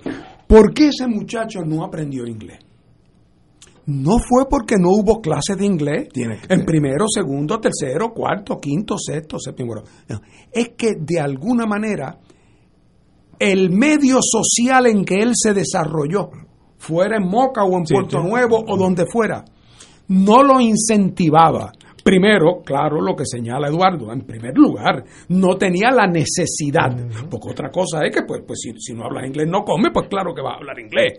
Pero más allá de que no había necesidad, uno hubiese pensado que en un país deslumbrado por el coloso del norte, todo el mundo querría aparecer hablando muy buen inglés.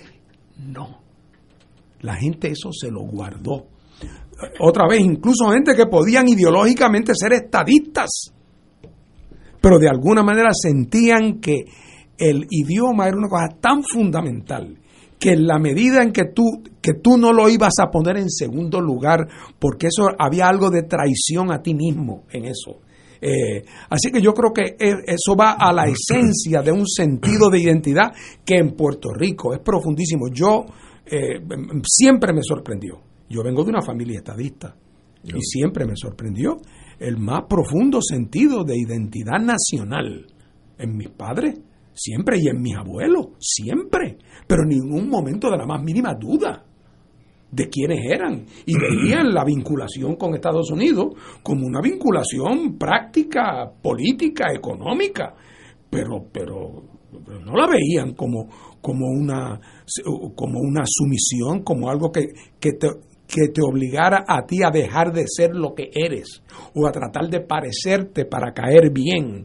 Eh, eso no, no. incluso gente, en el caso de mis padres, que estudiaron en Estados Unidos, universidad y sus estudios profesionales, y sin embargo, nunca perdieron ese sentido absoluto de, de nacionalidad. En ellos coexistió eso ese nuevo liderato del PNP de los últimos, porque tampoco antes era, yo, yo me acuerdo de don Luis Ferré, a quien conocí, eh, eh, don Luis Ferré incluso trataba de, reconocía el problema y decía eh, Puerto Rico es mi patria, Estados Unidos mi nación. Poco tratando, pero dejando claro, mi patria es, Puerto Rico. Hoy día yo temo que si tú le preguntas a, a, a, los O'Neill de la vida, a Georgie Navarro, a Georgie Navarro, es más, últimamente he visto la tendencia en algunos de no usar la palabra país, referirse a Puerto Rico como isla. O la jurisprudencia. isla como si fuera el concepto mínimo geográfico. ¿De dónde tú eres? De la península. ¿Qué es de la península? O sea, la, la idea de que de alguna manera si tú dices país, estás cometiendo algún tipo de error que de alguna manera va a impedir ser que Puerto Rico sea Estado. O sea, e, e, esas contradicciones siguen ahí eh, en esa efervescencia. Tenemos que ir a una pausa, son las 6 y 21, vamos a una pausa, amigo. Fuego Cruzado está contigo en todo Puerto Rico. Miércoles de Infoempresas a las 4 de la tarde. Con entrevistas e información con nuestros emprendedores y empresarios. No te lo puedes perder. Miércoles a las 4 de la tarde. Por aquí, por Radio Paz 810 AM y Radio Paz 810.com. Los espero. A mí me gusta mi pueblo. A mí me gusta mi gente.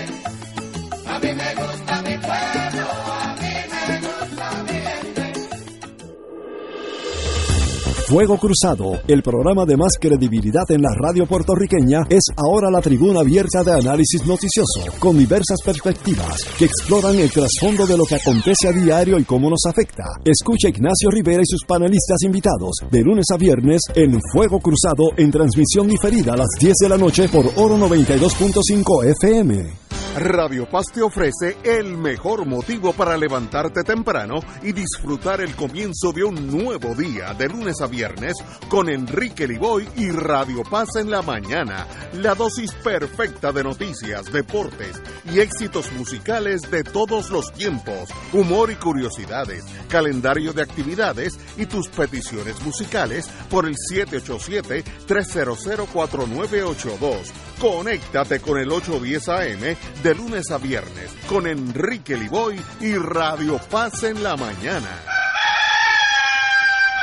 Llegó la hora de reactivar el fervor católico y agradecer las bendiciones divinas. De regreso al santuario en persona para la misa de madrugadores desde las 5 y 30 de la mañana. La convocatoria es para reunirnos implementando todos los protocolos y distanciamiento social que garantice nuestra seguridad y no represente peligro para la salud en las amplias facilidades del Santuario Nacional de Nuestra Señora, Madre de la Divina Providencia en Cupey. Nos congregaremos con las debidas precauciones el sábado 6 de marzo a las 5 y 30 de la mañana. Misa de madrugadores de regreso al santuario. Para detalles accede a nuestra página en Facebook o llama al 787-646-9448. Transmisión radial por Radio Paz 810 AM y Radio Paz 810.com.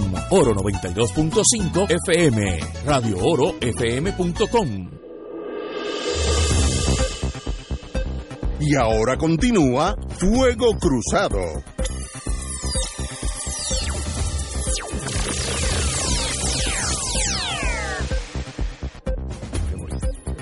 Regresamos. A tengo una, una idea, porque ya hemos delineado cuál es el problema, la resistencia al español, que estoy de acuerdo con ustedes tres. Pero si yo fuera gobernador, vamos a jugar, y soy estadista, vamos a partir de esas dos premisas. Hay que ver cómo yo le, le pongo esa banderilla, ese toro miura de la resistencia. Y es jugando con el mismo sistema. Por ejemplo, yo gobernador voy a decir, yo voy a tener una escuelita pequeña en primer grado. Va a tener el mejor equipo, va a tener los mejores aire acondicionados, los mejores maestros. Es más, los maestros allí van a dar el triple. Estoy exagerando para presentar mi punto. Desde primer grado. Ahora, todos en inglés. Niños de escuela pública. No quiero gente de escuela privada, eso es aparte. Yo voy a y los padres decidan si quieren venir aquí o no. Es una decisión de ustedes. No, ahora le aseguro que es la mejor escuela, eh, una especie de St. John, en vez de St. John, pues San Juan, para que sea la misma cosa. Pero en inglés, ah, y entonces empiezo, en inteligencia se aprende que el que controla el sistema educativo de un país, a la larga controla el país, porque tú vas generando generaciones que, que se van amoldando a tus enseñanzas. ¿Y cuántas generaciones te hacen falta? No, no, eso no importa. Empieza con una escuelita, el primer grado. Que no vas a ver los resultados, vas No, a estar no, no, muerto yo- no, antes de ver los resultados. Ustedes, porque yo soy inmortal, ¿ves? pero, pero, no, hay, hay que empezar. Digo, estoy partiendo de la premisa que tú eres estadista. Si tú eres estadista, tú no puedes seguir dándole a esa muralla de resistencia del morro porque existe. Eso fue lo que se hizo con mucha más violencia Sí, en los primeros sí, pero 50 yo- años de la Sí, pero yo, presencia. yo soy más sutil. Yo No, pero es que la sutilidad aquí, no, eso es un acto de agresión. No, suave, mira. No, pero es que no es que no puede ser suave, porque que el hecho de que sea todo en inglés, el muchacho que llega a primer grado, que ha tenido una vida toda en español, Sí, le enseñamos, Jim. ¿no? Y el segundo Este, grado es llega mejor. a una tercer agresión. grado ya está hablando inglés, porque esa es la vida. Ahora, es la elite. Los padres deciden si van o no. Esto es voluntario. Hay que, estoy hablando marketing, cómo vendo ese producto que no se está vendiendo. Pero tú no puedes tratar de moverte hacia la estadidad. Un pueblo que básicamente no conoce el lenguaje Y- inglés. Eh, imp- imposible. El problema es también, como decía hace un momento, que el, el, el anexionismo puertorriqueño que está congregado en el PNP es un movimiento anticultural. Doña Miriam, tú la ves con un nivel cultural adecuado. Tú ves a Jennifer González con un nivel cultural adecuado. Es una persona culta. Tiene idea del, del mundo, de otros idiomas, de otras culturas. Tiene conciencia una, sabe de historia, de una, conoce una tradición literaria o varias en diferentes lenguas. ¿no? El, Ricardo Rosselló, Wanda Vázquez, el mismo Pierre Luisi, es un tecnócrata a lo sumo. Pero, ¿no? pero no tú, tú, la, una, la enseñanza de un idioma no es meramente un idioma, es la enseñanza de una cultura. Estoy de acuerdo Y la cultura es algo que, que, que tiene, no es de un país nada más. Es más, esa escuela, si fuera una buena escuela, a lo mejor creaba más nacionalismo. Muy bien, pero que dominen el inglés. O sea, yo digo, estoy pensando ahora, no desde el punto de vista independentista, porque entonces es, es académico. Estoy hablando, si tú quieres americanizar a Puerto Rico, bueno o malo. Si yo quiero Mira, ya le- eso existe. El lenguaje es imprescindible. Eso existe en pequeño, en las mal llamadas escuelas bilingües privadas, que no son bilingües nada, son escuelas que que, que De inmersión recha- en inglés. de inmersión en inglés y de y de rechazo Pero de la cultura pero- puertorriqueña. Pero esas son privadas. Está hablando. Pues, Está bien, pero son, son eso. ¿Qué te ocurre ahí? Tú tienes muchachos que te llegan, estás creando mutilados, porque no pueden hablar ni bien español ni bien inglés. Y el inglés, por bueno que sea, y muchas veces tienen muy buen inglés, es un inglés de ningún sitio. Porque no hay un inglés puertorriqueño en Puerto Rico. Si estás en Nueva York, si estás en otra parte, como inmigrante, sí hay un inglés de la comunidad puertorriqueña. Pero aquí no, hay de, no es de ningún sitio. Entonces es un inglés de Cartoon Network y de ver videojuegos y películas americanas, lleno de expresiones hechas. Yo me acuerdo una vez, estando en una de esas invitaciones que a mí me hacen a universidades y demás, me acuerdo un comentario que hizo un profesor sobre una puertorriqueña. Y decía, mira, ella habla inglés mejor que todos nosotros, porque habla un inglés correcto. Como el lenguaje popular, como cuando nosotros no hablamos, hablamos español, no hablamos un lenguaje un español que sale de la gramática. No es que hablemos mal, pero hay expresiones que son más libres, nos comemos las, letras, etcétera. No, el inglés del puertorriqueño, de Puerto Rico, como no hay una lengua inglesa, no hay una cultura puertorriqueña en inglés, es un inglés de ningún sitio, un inglés escolar, un inglés escolar. Cuando Ricardo Rosselló hablaba, lo que está oyendo un estadounidense, en primer lugar, contrario a lo que aquí dice mucho colonizado, de que no tenía acento, tenía acento, claro que tenía acento. Un acento que escucha un norteamericano y sabe, este hombre no es, no es estadounidense. Nada más con pronunciar su nombre o el nombre del país del que venía, ya se sabía que era un extranjero. Y así se le consideraba. Fíjate, qué, qué- qué- qué bueno que hemos tomado este camino, porque fíjate cuál es, a dónde hemos llegado, Ignacio. El movimiento estadista puertorriqueño, si se mira en el espejo de las dificultades del viaje de Pierluisi, por, por ejemplo, fíjate, fíjate lo que hemos llegado. Hemos, entre comillas, descubierto en esta conversación, entre comillas, que la existencia de un sentido de identidad cultural puertorriqueña propio es un obstáculo para la estadidad. Obvio. es que no- no- Entonces, un, movi- pero un movimiento político que se basa en que el modelo a que tú aspiras, de que, de que lo que tú eres está en contradicción con el modelo a que tú aspiras, no puede nunca llevar a ningún sitio que no sea al conflicto, a la contradicción, a la parodia del Guaynabo City, eh, a la elección de estos congresistas de embuste, a los alcaldes que no saben eh, hablar inglés, a que no haya ni un poeta estadista. eh, o sea, es como una contradicción demasiado grande, porque todavía yo comprendo el estadoísmo de principios del siglo XX, el que yo, del que yo oía hablar en mi casa cuando yo era chiquito. Los Estados Unidos es una república de repúblicas. Y el gobierno federal, bueno, cuando llegaron los americanos aquí, en- en- no había ni income tax federal. El único rol del gobierno federal era el militar y las relaciones exteriores. Todo lo otro lo administraban los estados, cada cual a su manera. Por no decir que hasta unos años antes la mitad de ellos habían tenido la esclavitud. Eh, eh, y, por lo tanto, la visión de gente de un país pequeño en el Caribe que tenía una. eh, nosotros producíamos lo que ellos necesitaban y ellos producían lo que nosotros necesitábamos, la complementariedad económica, hizo que tanto en Cuba como en Puerto Rico se desarrollara un anexionismo que veía eh, esa complementariedad. De hecho, los, los cubanos anexionistas, siempre listos los cubanos, pensaban que en Cuba había espacio para hacer tres estados. Tres. ya pensaban en seis senadores, siempre ambiciosos.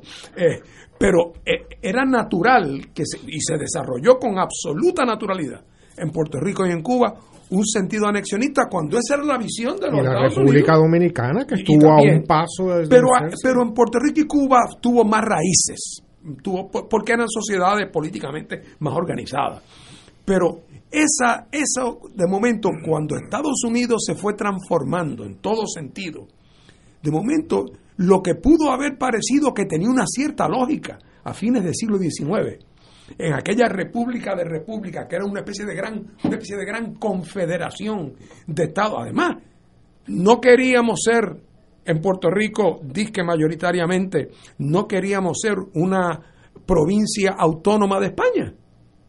Y voy más lejos, los más adelantados, federalistas, que creían en que fuéramos Estado dentro de una federación española. ¿Por qué no ser un Estado dentro de la Federación Americana? Que después de todo era más próspero, era más liberal, era, más, eh, era quien nos compraba y vendía las cosas. O sea, había una cierta lógica en el anexionismo, por eso tanta gente muy seria en Cuba y Puerto Rico eh, coqueteó con, con, esa idea. Cuando entonces después llega la, vienen los americanos a Puerto Rico y se empieza a ver pues toda la realidad de lo que es el colonialismo, que no hay tal república de república, como se va transformando el rol. El estadoísmo puertorriqueño por muchos años se quedó con aquella mentalidad que yo todavía vi reflejos de eso en Luis Ferré, vi reflejos de eso en Miguel Ángel García Méndez. Pero hoy día lo que representa la estadidad es una cosa grotesca comparado con la visión que se había, que tenían los estadistas puertorriqueños de Estados Unidos a principios del siglo XIX, según se fue transformando la historia, hoy día la aspiración a ser un Estado es una cosa eh, grotesca. Fíjate hasta el punto que hemos concluido, y tú dices que para ti obvio, que mientras tengamos como un sentido de primacía en nuestra identidad cultural como puertorriqueños, eso es incompatible con la estabilidad. Entonces, que es obvio. Bueno, pues entonces pues, pues, pues, ese camino está destinado a lo que está. Y es una pena que tenga que ser Mr. Schumer quien se lo diga a los estadistas puertorriqueños cuando debieron haber sido ellos mismos quienes se dieran cuenta. Ahora voy a, voy a complicar la ecuación a ustedes. Si el presidente de Estados Unidos, estoy pensando en, Estados Unidos, el presidente de Estados Unidos va al jefe de la agencia de la Agencia Central de Inteligencia, perdón, y dice, mira, prepárame a Puerto Rico para entrar a la Unión Americana, que queremos que sean parte de nosotros. Ok. Y yo vengo aquí a hablar con el que sea, pues el gobernador, alguien influyente. ¿Qué pasos ustedes me recomendarían a mi jefe de la agencia central para empezar a americanizar a Puerto Rico en torno a la eventual integración allá? usted tiene el poder, porque yo, tengo el dinero, yo puedo destruir gente. Estoy hablando de cuando Estados Unidos creó el Partido Demócrata Cristiano en Italia y le metió en aquellos tiempos 400 millones para destruir a Hugo Togliatti, ¿te acuerdas? el, el, del Partido Comunista Italiano. Yo tengo ese poder. Fernando, Lalo, Catalá, díganme por dónde empezamos. No yo tengo 20 sugerencias que darte si tú lo que quieres es que haya más estadistas. Más estadistas. Ese es fácil. Okay. Ese es fácil. Lo primero que te digo es tienes que prometerle en el Enabling Act que esos 1.400 pesos que se están dando ahora, en el caso de Puerto Rico, por 20 años van a ser mensuales para todos los puertorriqueños por los próximos 20 años. ok, vas, vas, a tener más estadistas. estadistas. Ahora, no, americano. ah, si tú lo que quieres es americano, eso es mucho más difícil. pero ¿por dónde empezar? ¿Por dónde tú empezas? No, es que, tendríamos que empezar por una campaña para tratar de, de, demonizar, eh, de, ¿cómo se llama? de de, de, extirpar el sentido de identidad nacional. ¿Cómo tú haces eso? Vía la educación. No, vía la forma que sea. Puede ser eh, posters, billboards, puede ser en las redes sociales. Ni siquiera eso funcionaría. La estadidad no es tú convirtiendo a hawaianos en americanos. La estadidad es sustituyendo hawaianos por americanos.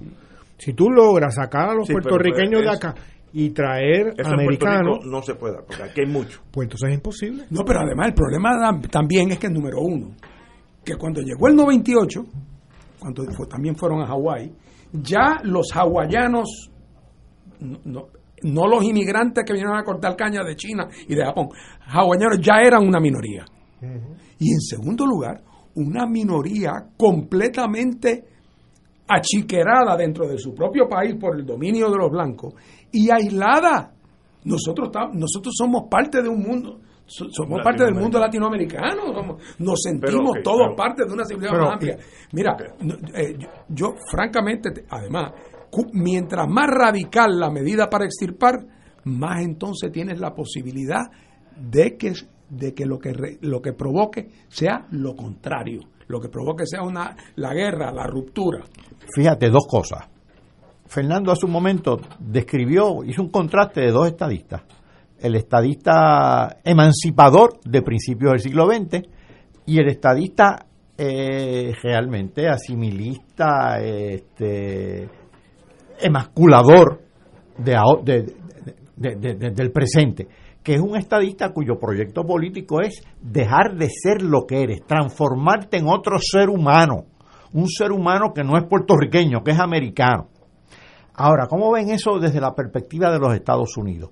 El americano, el de verdad, el que vive en Estados Unidos y es americano de verdad, ¿cómo se, se convirtieron los treinta y pico de territorios en territorios después de los primeros trece estados? Pues después, después que estaban poblados por americanos mayoritariamente.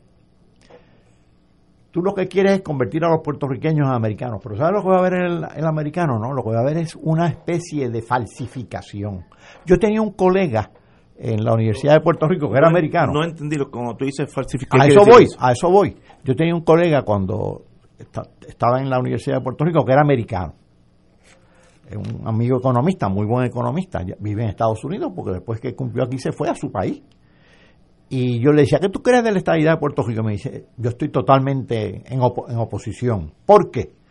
Porque los puertorriqueños que dicen ser estadistas no son estadistas nada.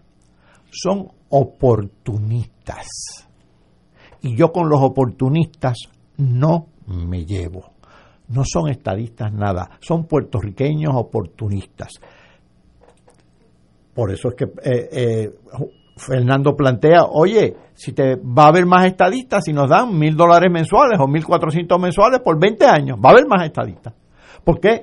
No porque se, se vayan a convertir en americanos, sino por oportunismo, la cultura de la dependencia. Y así Sí, sí. no se hace ni un Estado, ni un país, así se No. destruye un país. Mi, mi pregunta es, ¿cómo se americaniza Puerto Rico? Que es otra cosa. ¿Cómo? Digo, yo empezaré por la educación, poco a poco, poco a poco. Eh, de aquí a dos años, el, el bill, el- la, la factura de agua en inglés, sin que nadie se dé cuenta. Porque eso es como un tigre. Mientras está dormido, déjalo quieto. Si lo levanta, te puede matar. Eh, Oye, los abogados se basan en precedentes, ¿verdad? ¿Cómo se, americanos, americanizaron los territorios en Estados Unidos? Poblándolos Ah, no, no, de americanos no, pero- y desplazando la población nativa. Pero, pero catalán. Esos son, oye, son muchos precedentes. Así es un llave. Claro. Esos son los precedentes. ¿Se puede hacer en Puerto Rico? Pues no. Es que la estadía es un proceso en extremo violento, es una guerra. No, pero hay que hacerlo, pero... Y una limpieza no, étnica. No, no, pero es que yo no lo haría violento. Yo Pero es que entonces no se puede hacer, Sin que te des cuenta. Sin que te des cuenta. Si hubiera una manera de hacerlo ya, ya, Ya lo hubieran hecho. y no lo hubieran hecho aquí, lo hubieran hecho en Venezuela para quedarse con el petróleo. Porque En ¿para qué van a gastar todo ese esfuerzo en una isla que no tiene recursos naturales y que su importancia militar ya no existe? Otra, otra forma, sin que se den cuenta. Eh, WIPR, la Canal 6. Hipnosis, hipnosis por doble por No, no, cáncer, este, no, no, no hipnosis. Pero empezar que los sábados todo es en inglés. Sin que te des cuenta. Eso es Ignacio, No, ¿cuál- es que no hay otra alternativa. A menos. No, no, no hay- lo que pasa es que Estoy tratando de buscar una- no hay Sí. formas. Lo otro es lo siguiente. Oye, me voy deprimido de Lo aquí, otro man. es lo siguiente, que eh, ese señor del jefe de la CIA no tiene él ni sus jefes ningún incentivo para in- invertir en ese proyecto. No, no, eso es, eso es, no, eso es Eso- estipulado. eso es lo No, primero. Pero lo segundo es Estipulado eso. que esta, este asunto de cómo uno transforma la esencia cultural y de identidad de un país.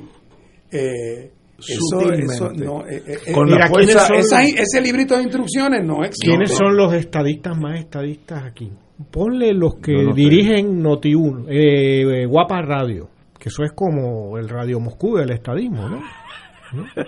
¿Tú ves a, a esos señores hablando inglés alguna vez? Bueno, pero es tú que- los ves. no, pero el nieto. Tú, no, tú ves poniendo Los los, programas eso de llame usted y diga No, cualquier pero- barbaridad pero hay que hacerlo. en inglés.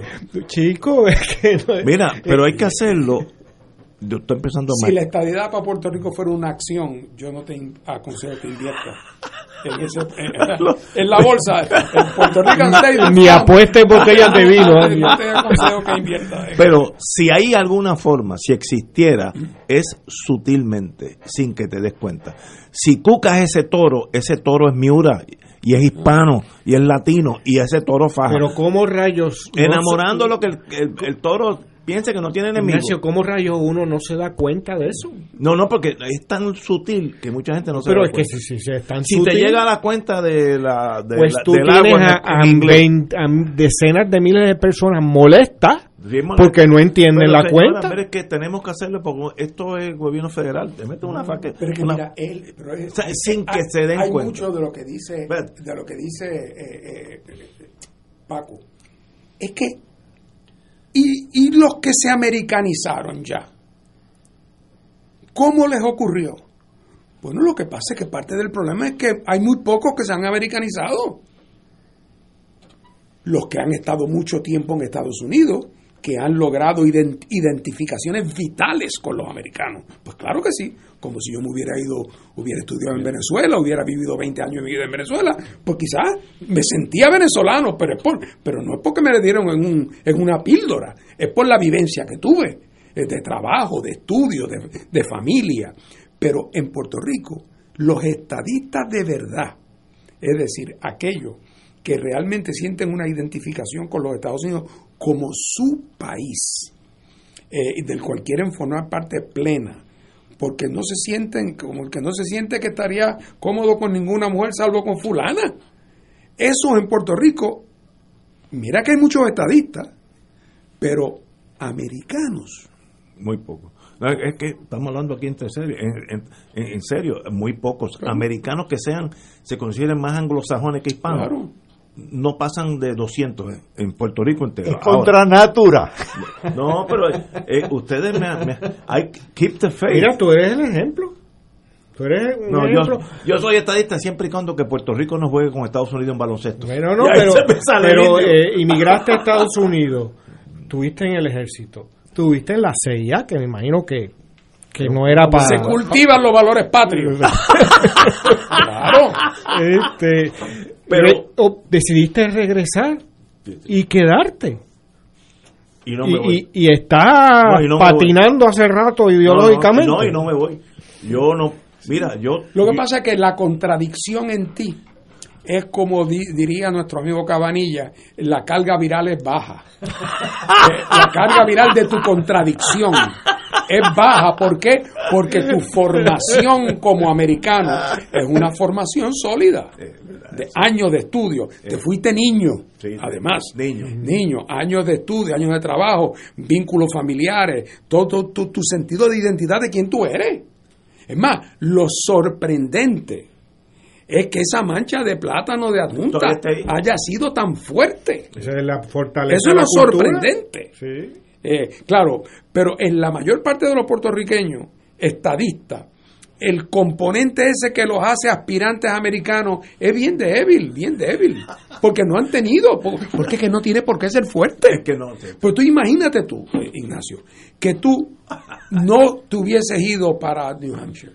Hubiese estudiado Sería aquí, otro ser humano. y después hubieras trabajado aquí, hubieras vivido aquí, pues quién sabe. Es la misma persona, pero otro ser humano en Pero- torno a la y- y- pero no tendría ninguna razón para sentir ninguna identidad, identificación con los americanos fuera de la que po- podemos sentir hoy con cualquier país del mundo. tenemos que ir a una pausa porque ya nos hemos brincado un- dos, dos pausas. Vamos, vamos a una pausa y quiero volver a, a cargar aquí a los amigos, a ver si los convenzo. Fuego Cruzado está contigo en todo Puerto Rico. De todo un poco, con Manolo Almeida, el más ameno en tus mañanas por Radio Paz 810 AM, de martes a viernes a las 9 de la mañana. Notas positivas, salud, ambiente, negocios y entretenimiento. De todo un poco, martes a viernes por Radio Paz. ¡Estamos vivos! Todos los jueves Radio Paz y la Administración del Seguro Social te ofrecen un espacio informativo para orientarte y aclarar tus dudas sobre los derechos, requisitos y obligaciones para poder disfrutar de sus beneficios. Plantea tus preguntas por el 787-300-4982 y conoce antes que nadie los detalles concernientes a cambios y nuevas regulaciones, escuchando todo sobre Seguro Social con Víctor Rodríguez los jueves de 2 a 3 de la tarde por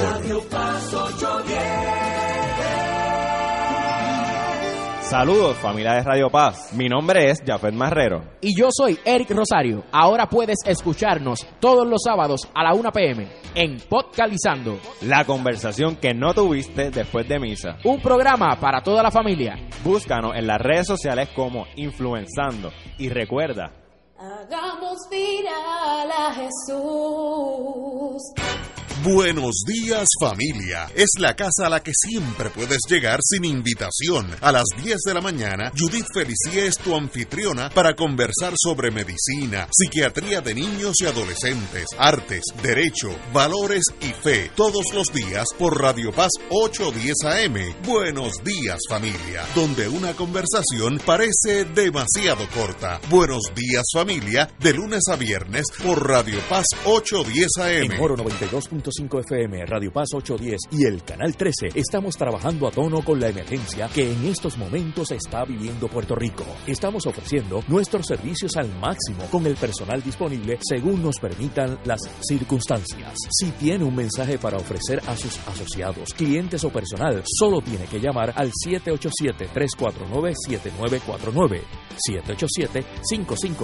787-552-0825 y nuestros empleados le comunicarán al personal de ventas para atender su necesidad. A nuestros clientes estén en comunicación con su ejecutivo o ejecutiva de ventas que continúan ofreciendo sus servicios como de costumbre. Recuerden los teléfonos 787-349-7949 y 787-552-0825.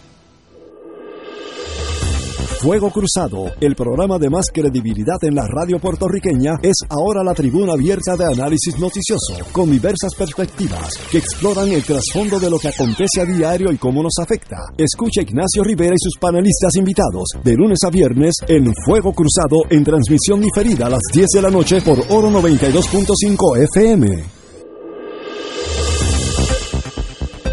Y ahora continúa Fuego Cruzado.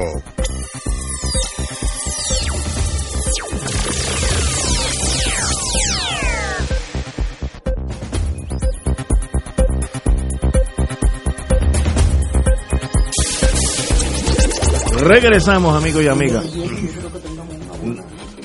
Nadie me ha contestado la pregunta. Hasta ahora he, he chocado con la muralla, esa, la, la ancha del, del, de- del morro, que creo que tiene como 18 o pies o metros, no sé, de espesor, que eso va a meterte por ahí, hay que dar bien duro.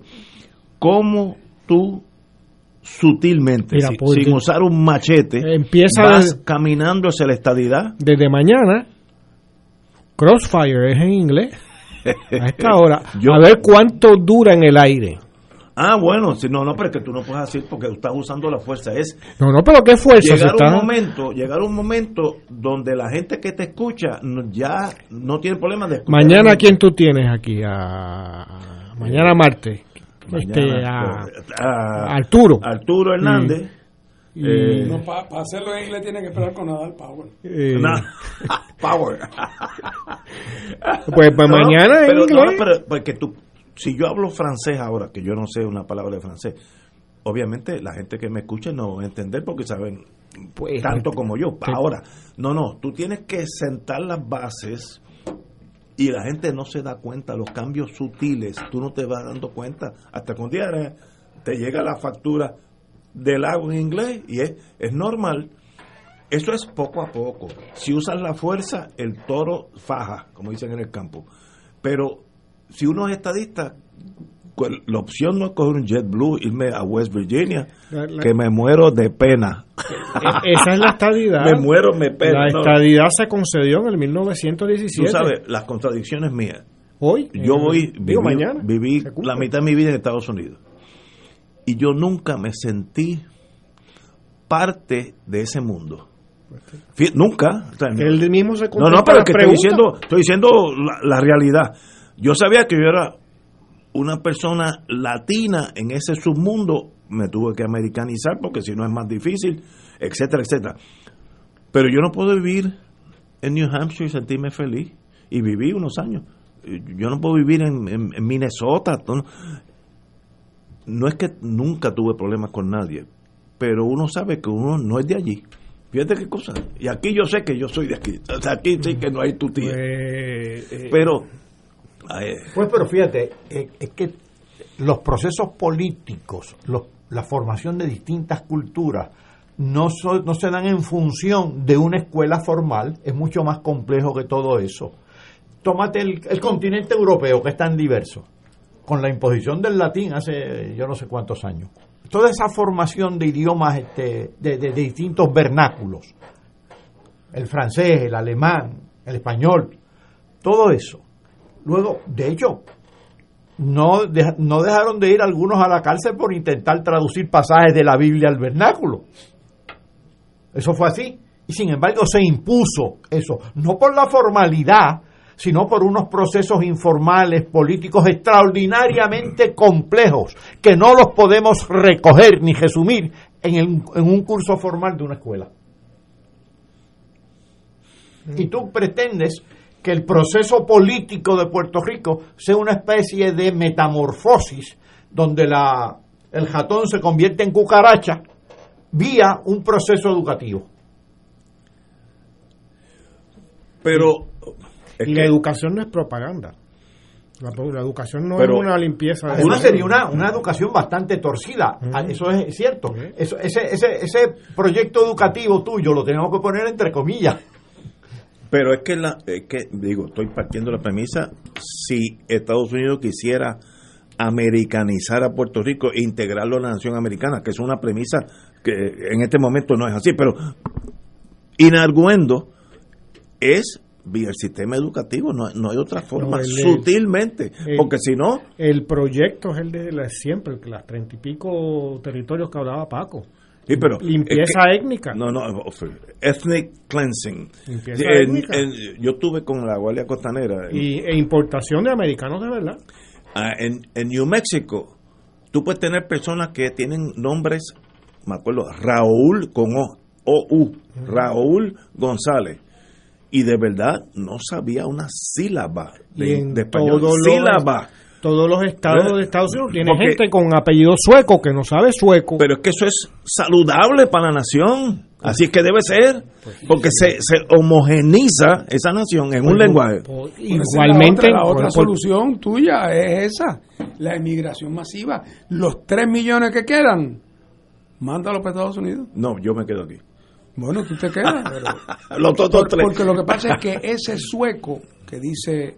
Vino a América Lalo, pa- pa sí, hacer- Pero vino voluntariamente, se montó. Estaban las cosas malas en Suecia. Sí, sí, exacto. Quizás no se quería ir, pero estaban las cosas malas. Y pasó hace 150 Y entonces, años, pues, además. Una vez que cayó allá en Minnesota, en 1870 y pico, no es cuestión de me quedo unos días y después vuelvo para casa. No, no. Pues nada, en aquella, pues ahí Ese se para- quedaron y su familia se crió allá, etcétera. Pero tu dilema no tiene solución. Eh, no hay manera de tú convertir a una a una, una identidad nacional en otra. Eh, se digo, a lo largo del proceso de cientos de años, pues, pues, pues claro Sí, está. pero- Pero no hay manera, y además que quien tendría los recursos para intentar ese proyecto no tiene los incentivos. Pues entonces, a la corta o a la larga, tenemos un minuto. El derrotero final tiene que ser la independencia. Ah, indudablemente. Ah, bueno, Lo que yo quiero que llegue rápido. Ah, no, yo- de, de es que que- es lo que viene. Sí, sí, sí. No puede ser de otra Porque si manera. no, si no te, si no te eres parte de mí, quiere decir que eres otro. Y Estados Unidos ya, ya no está la Guerra Fría, así que a la larga Puerto Rico será independiente, una república, con lo cual tampoco tengo problema, no estoy diciendo. Lo que pasa es que como no es un problema para Estados Unidos. No, por ahora no. eso puede estar ahí sí, sí, sí. languideciendo en la colonia. Y tenemos el Partido Popular que es una especie de anestesia política. No le has deseado buena suerte a Pierluisi. mañana. él sabe que yo estoy con él. Señores, hasta mañana, amigos.